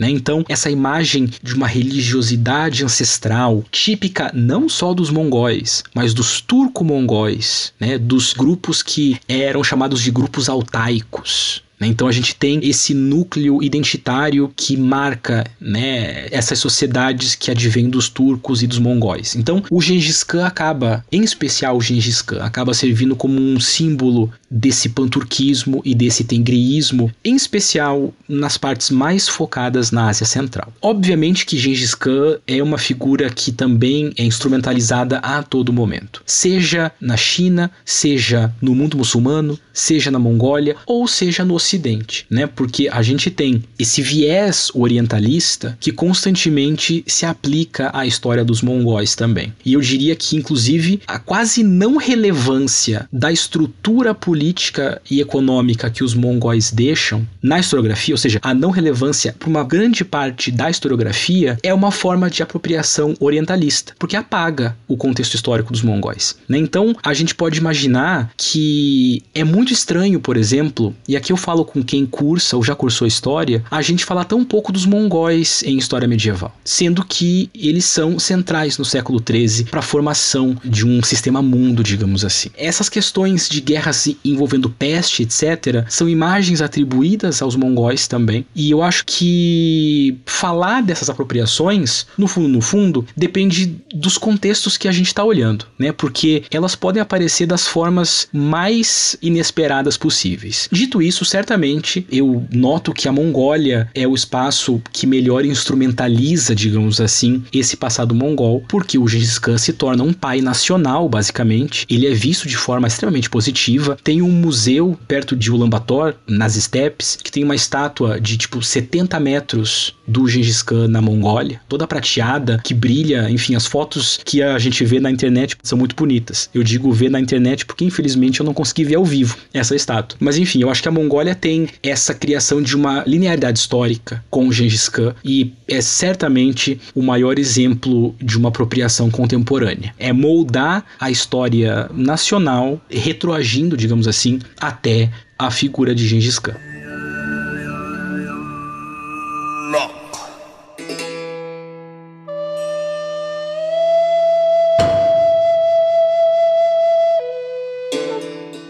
recomendações de leitura para quem ouviu até aqui, ficou empolgado e quer estudar mais sobre Império Mongol. O que, que você recomenda?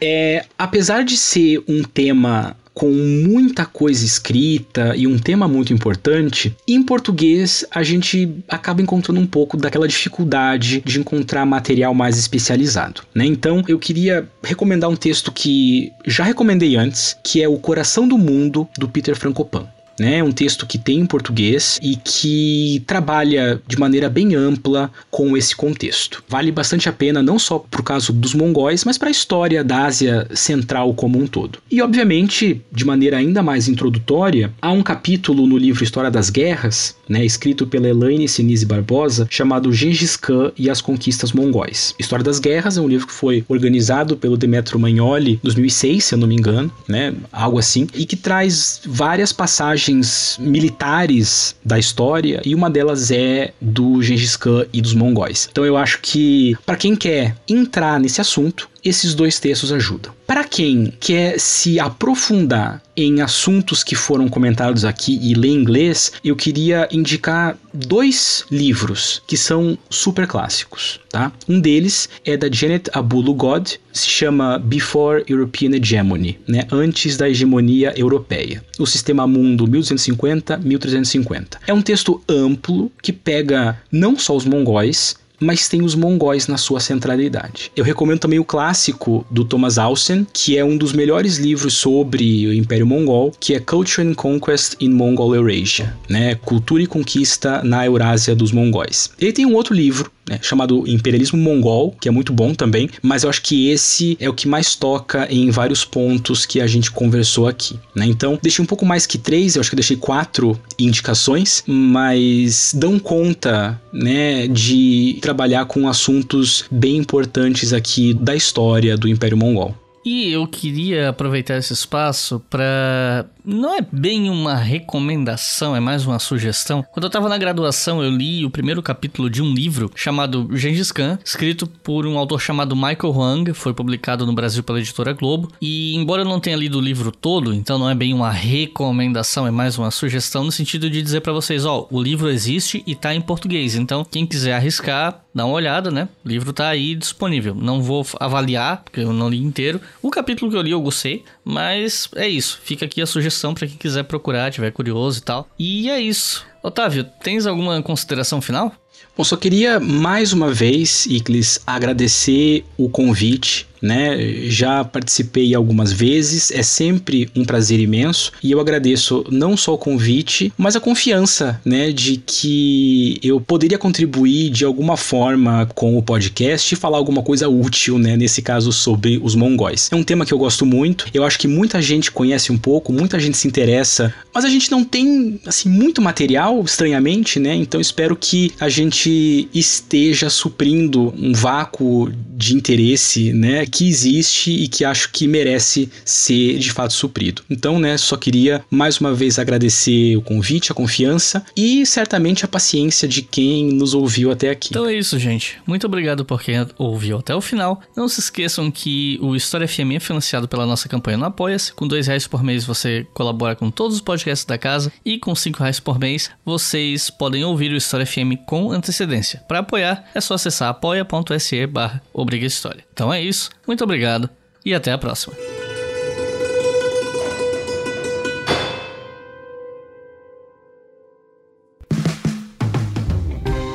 Este podcast foi financiado por nossos colaboradores no Apoia-se. Acesse apoia.se barra e contribua para manter este projeto educacional gratuito no ar.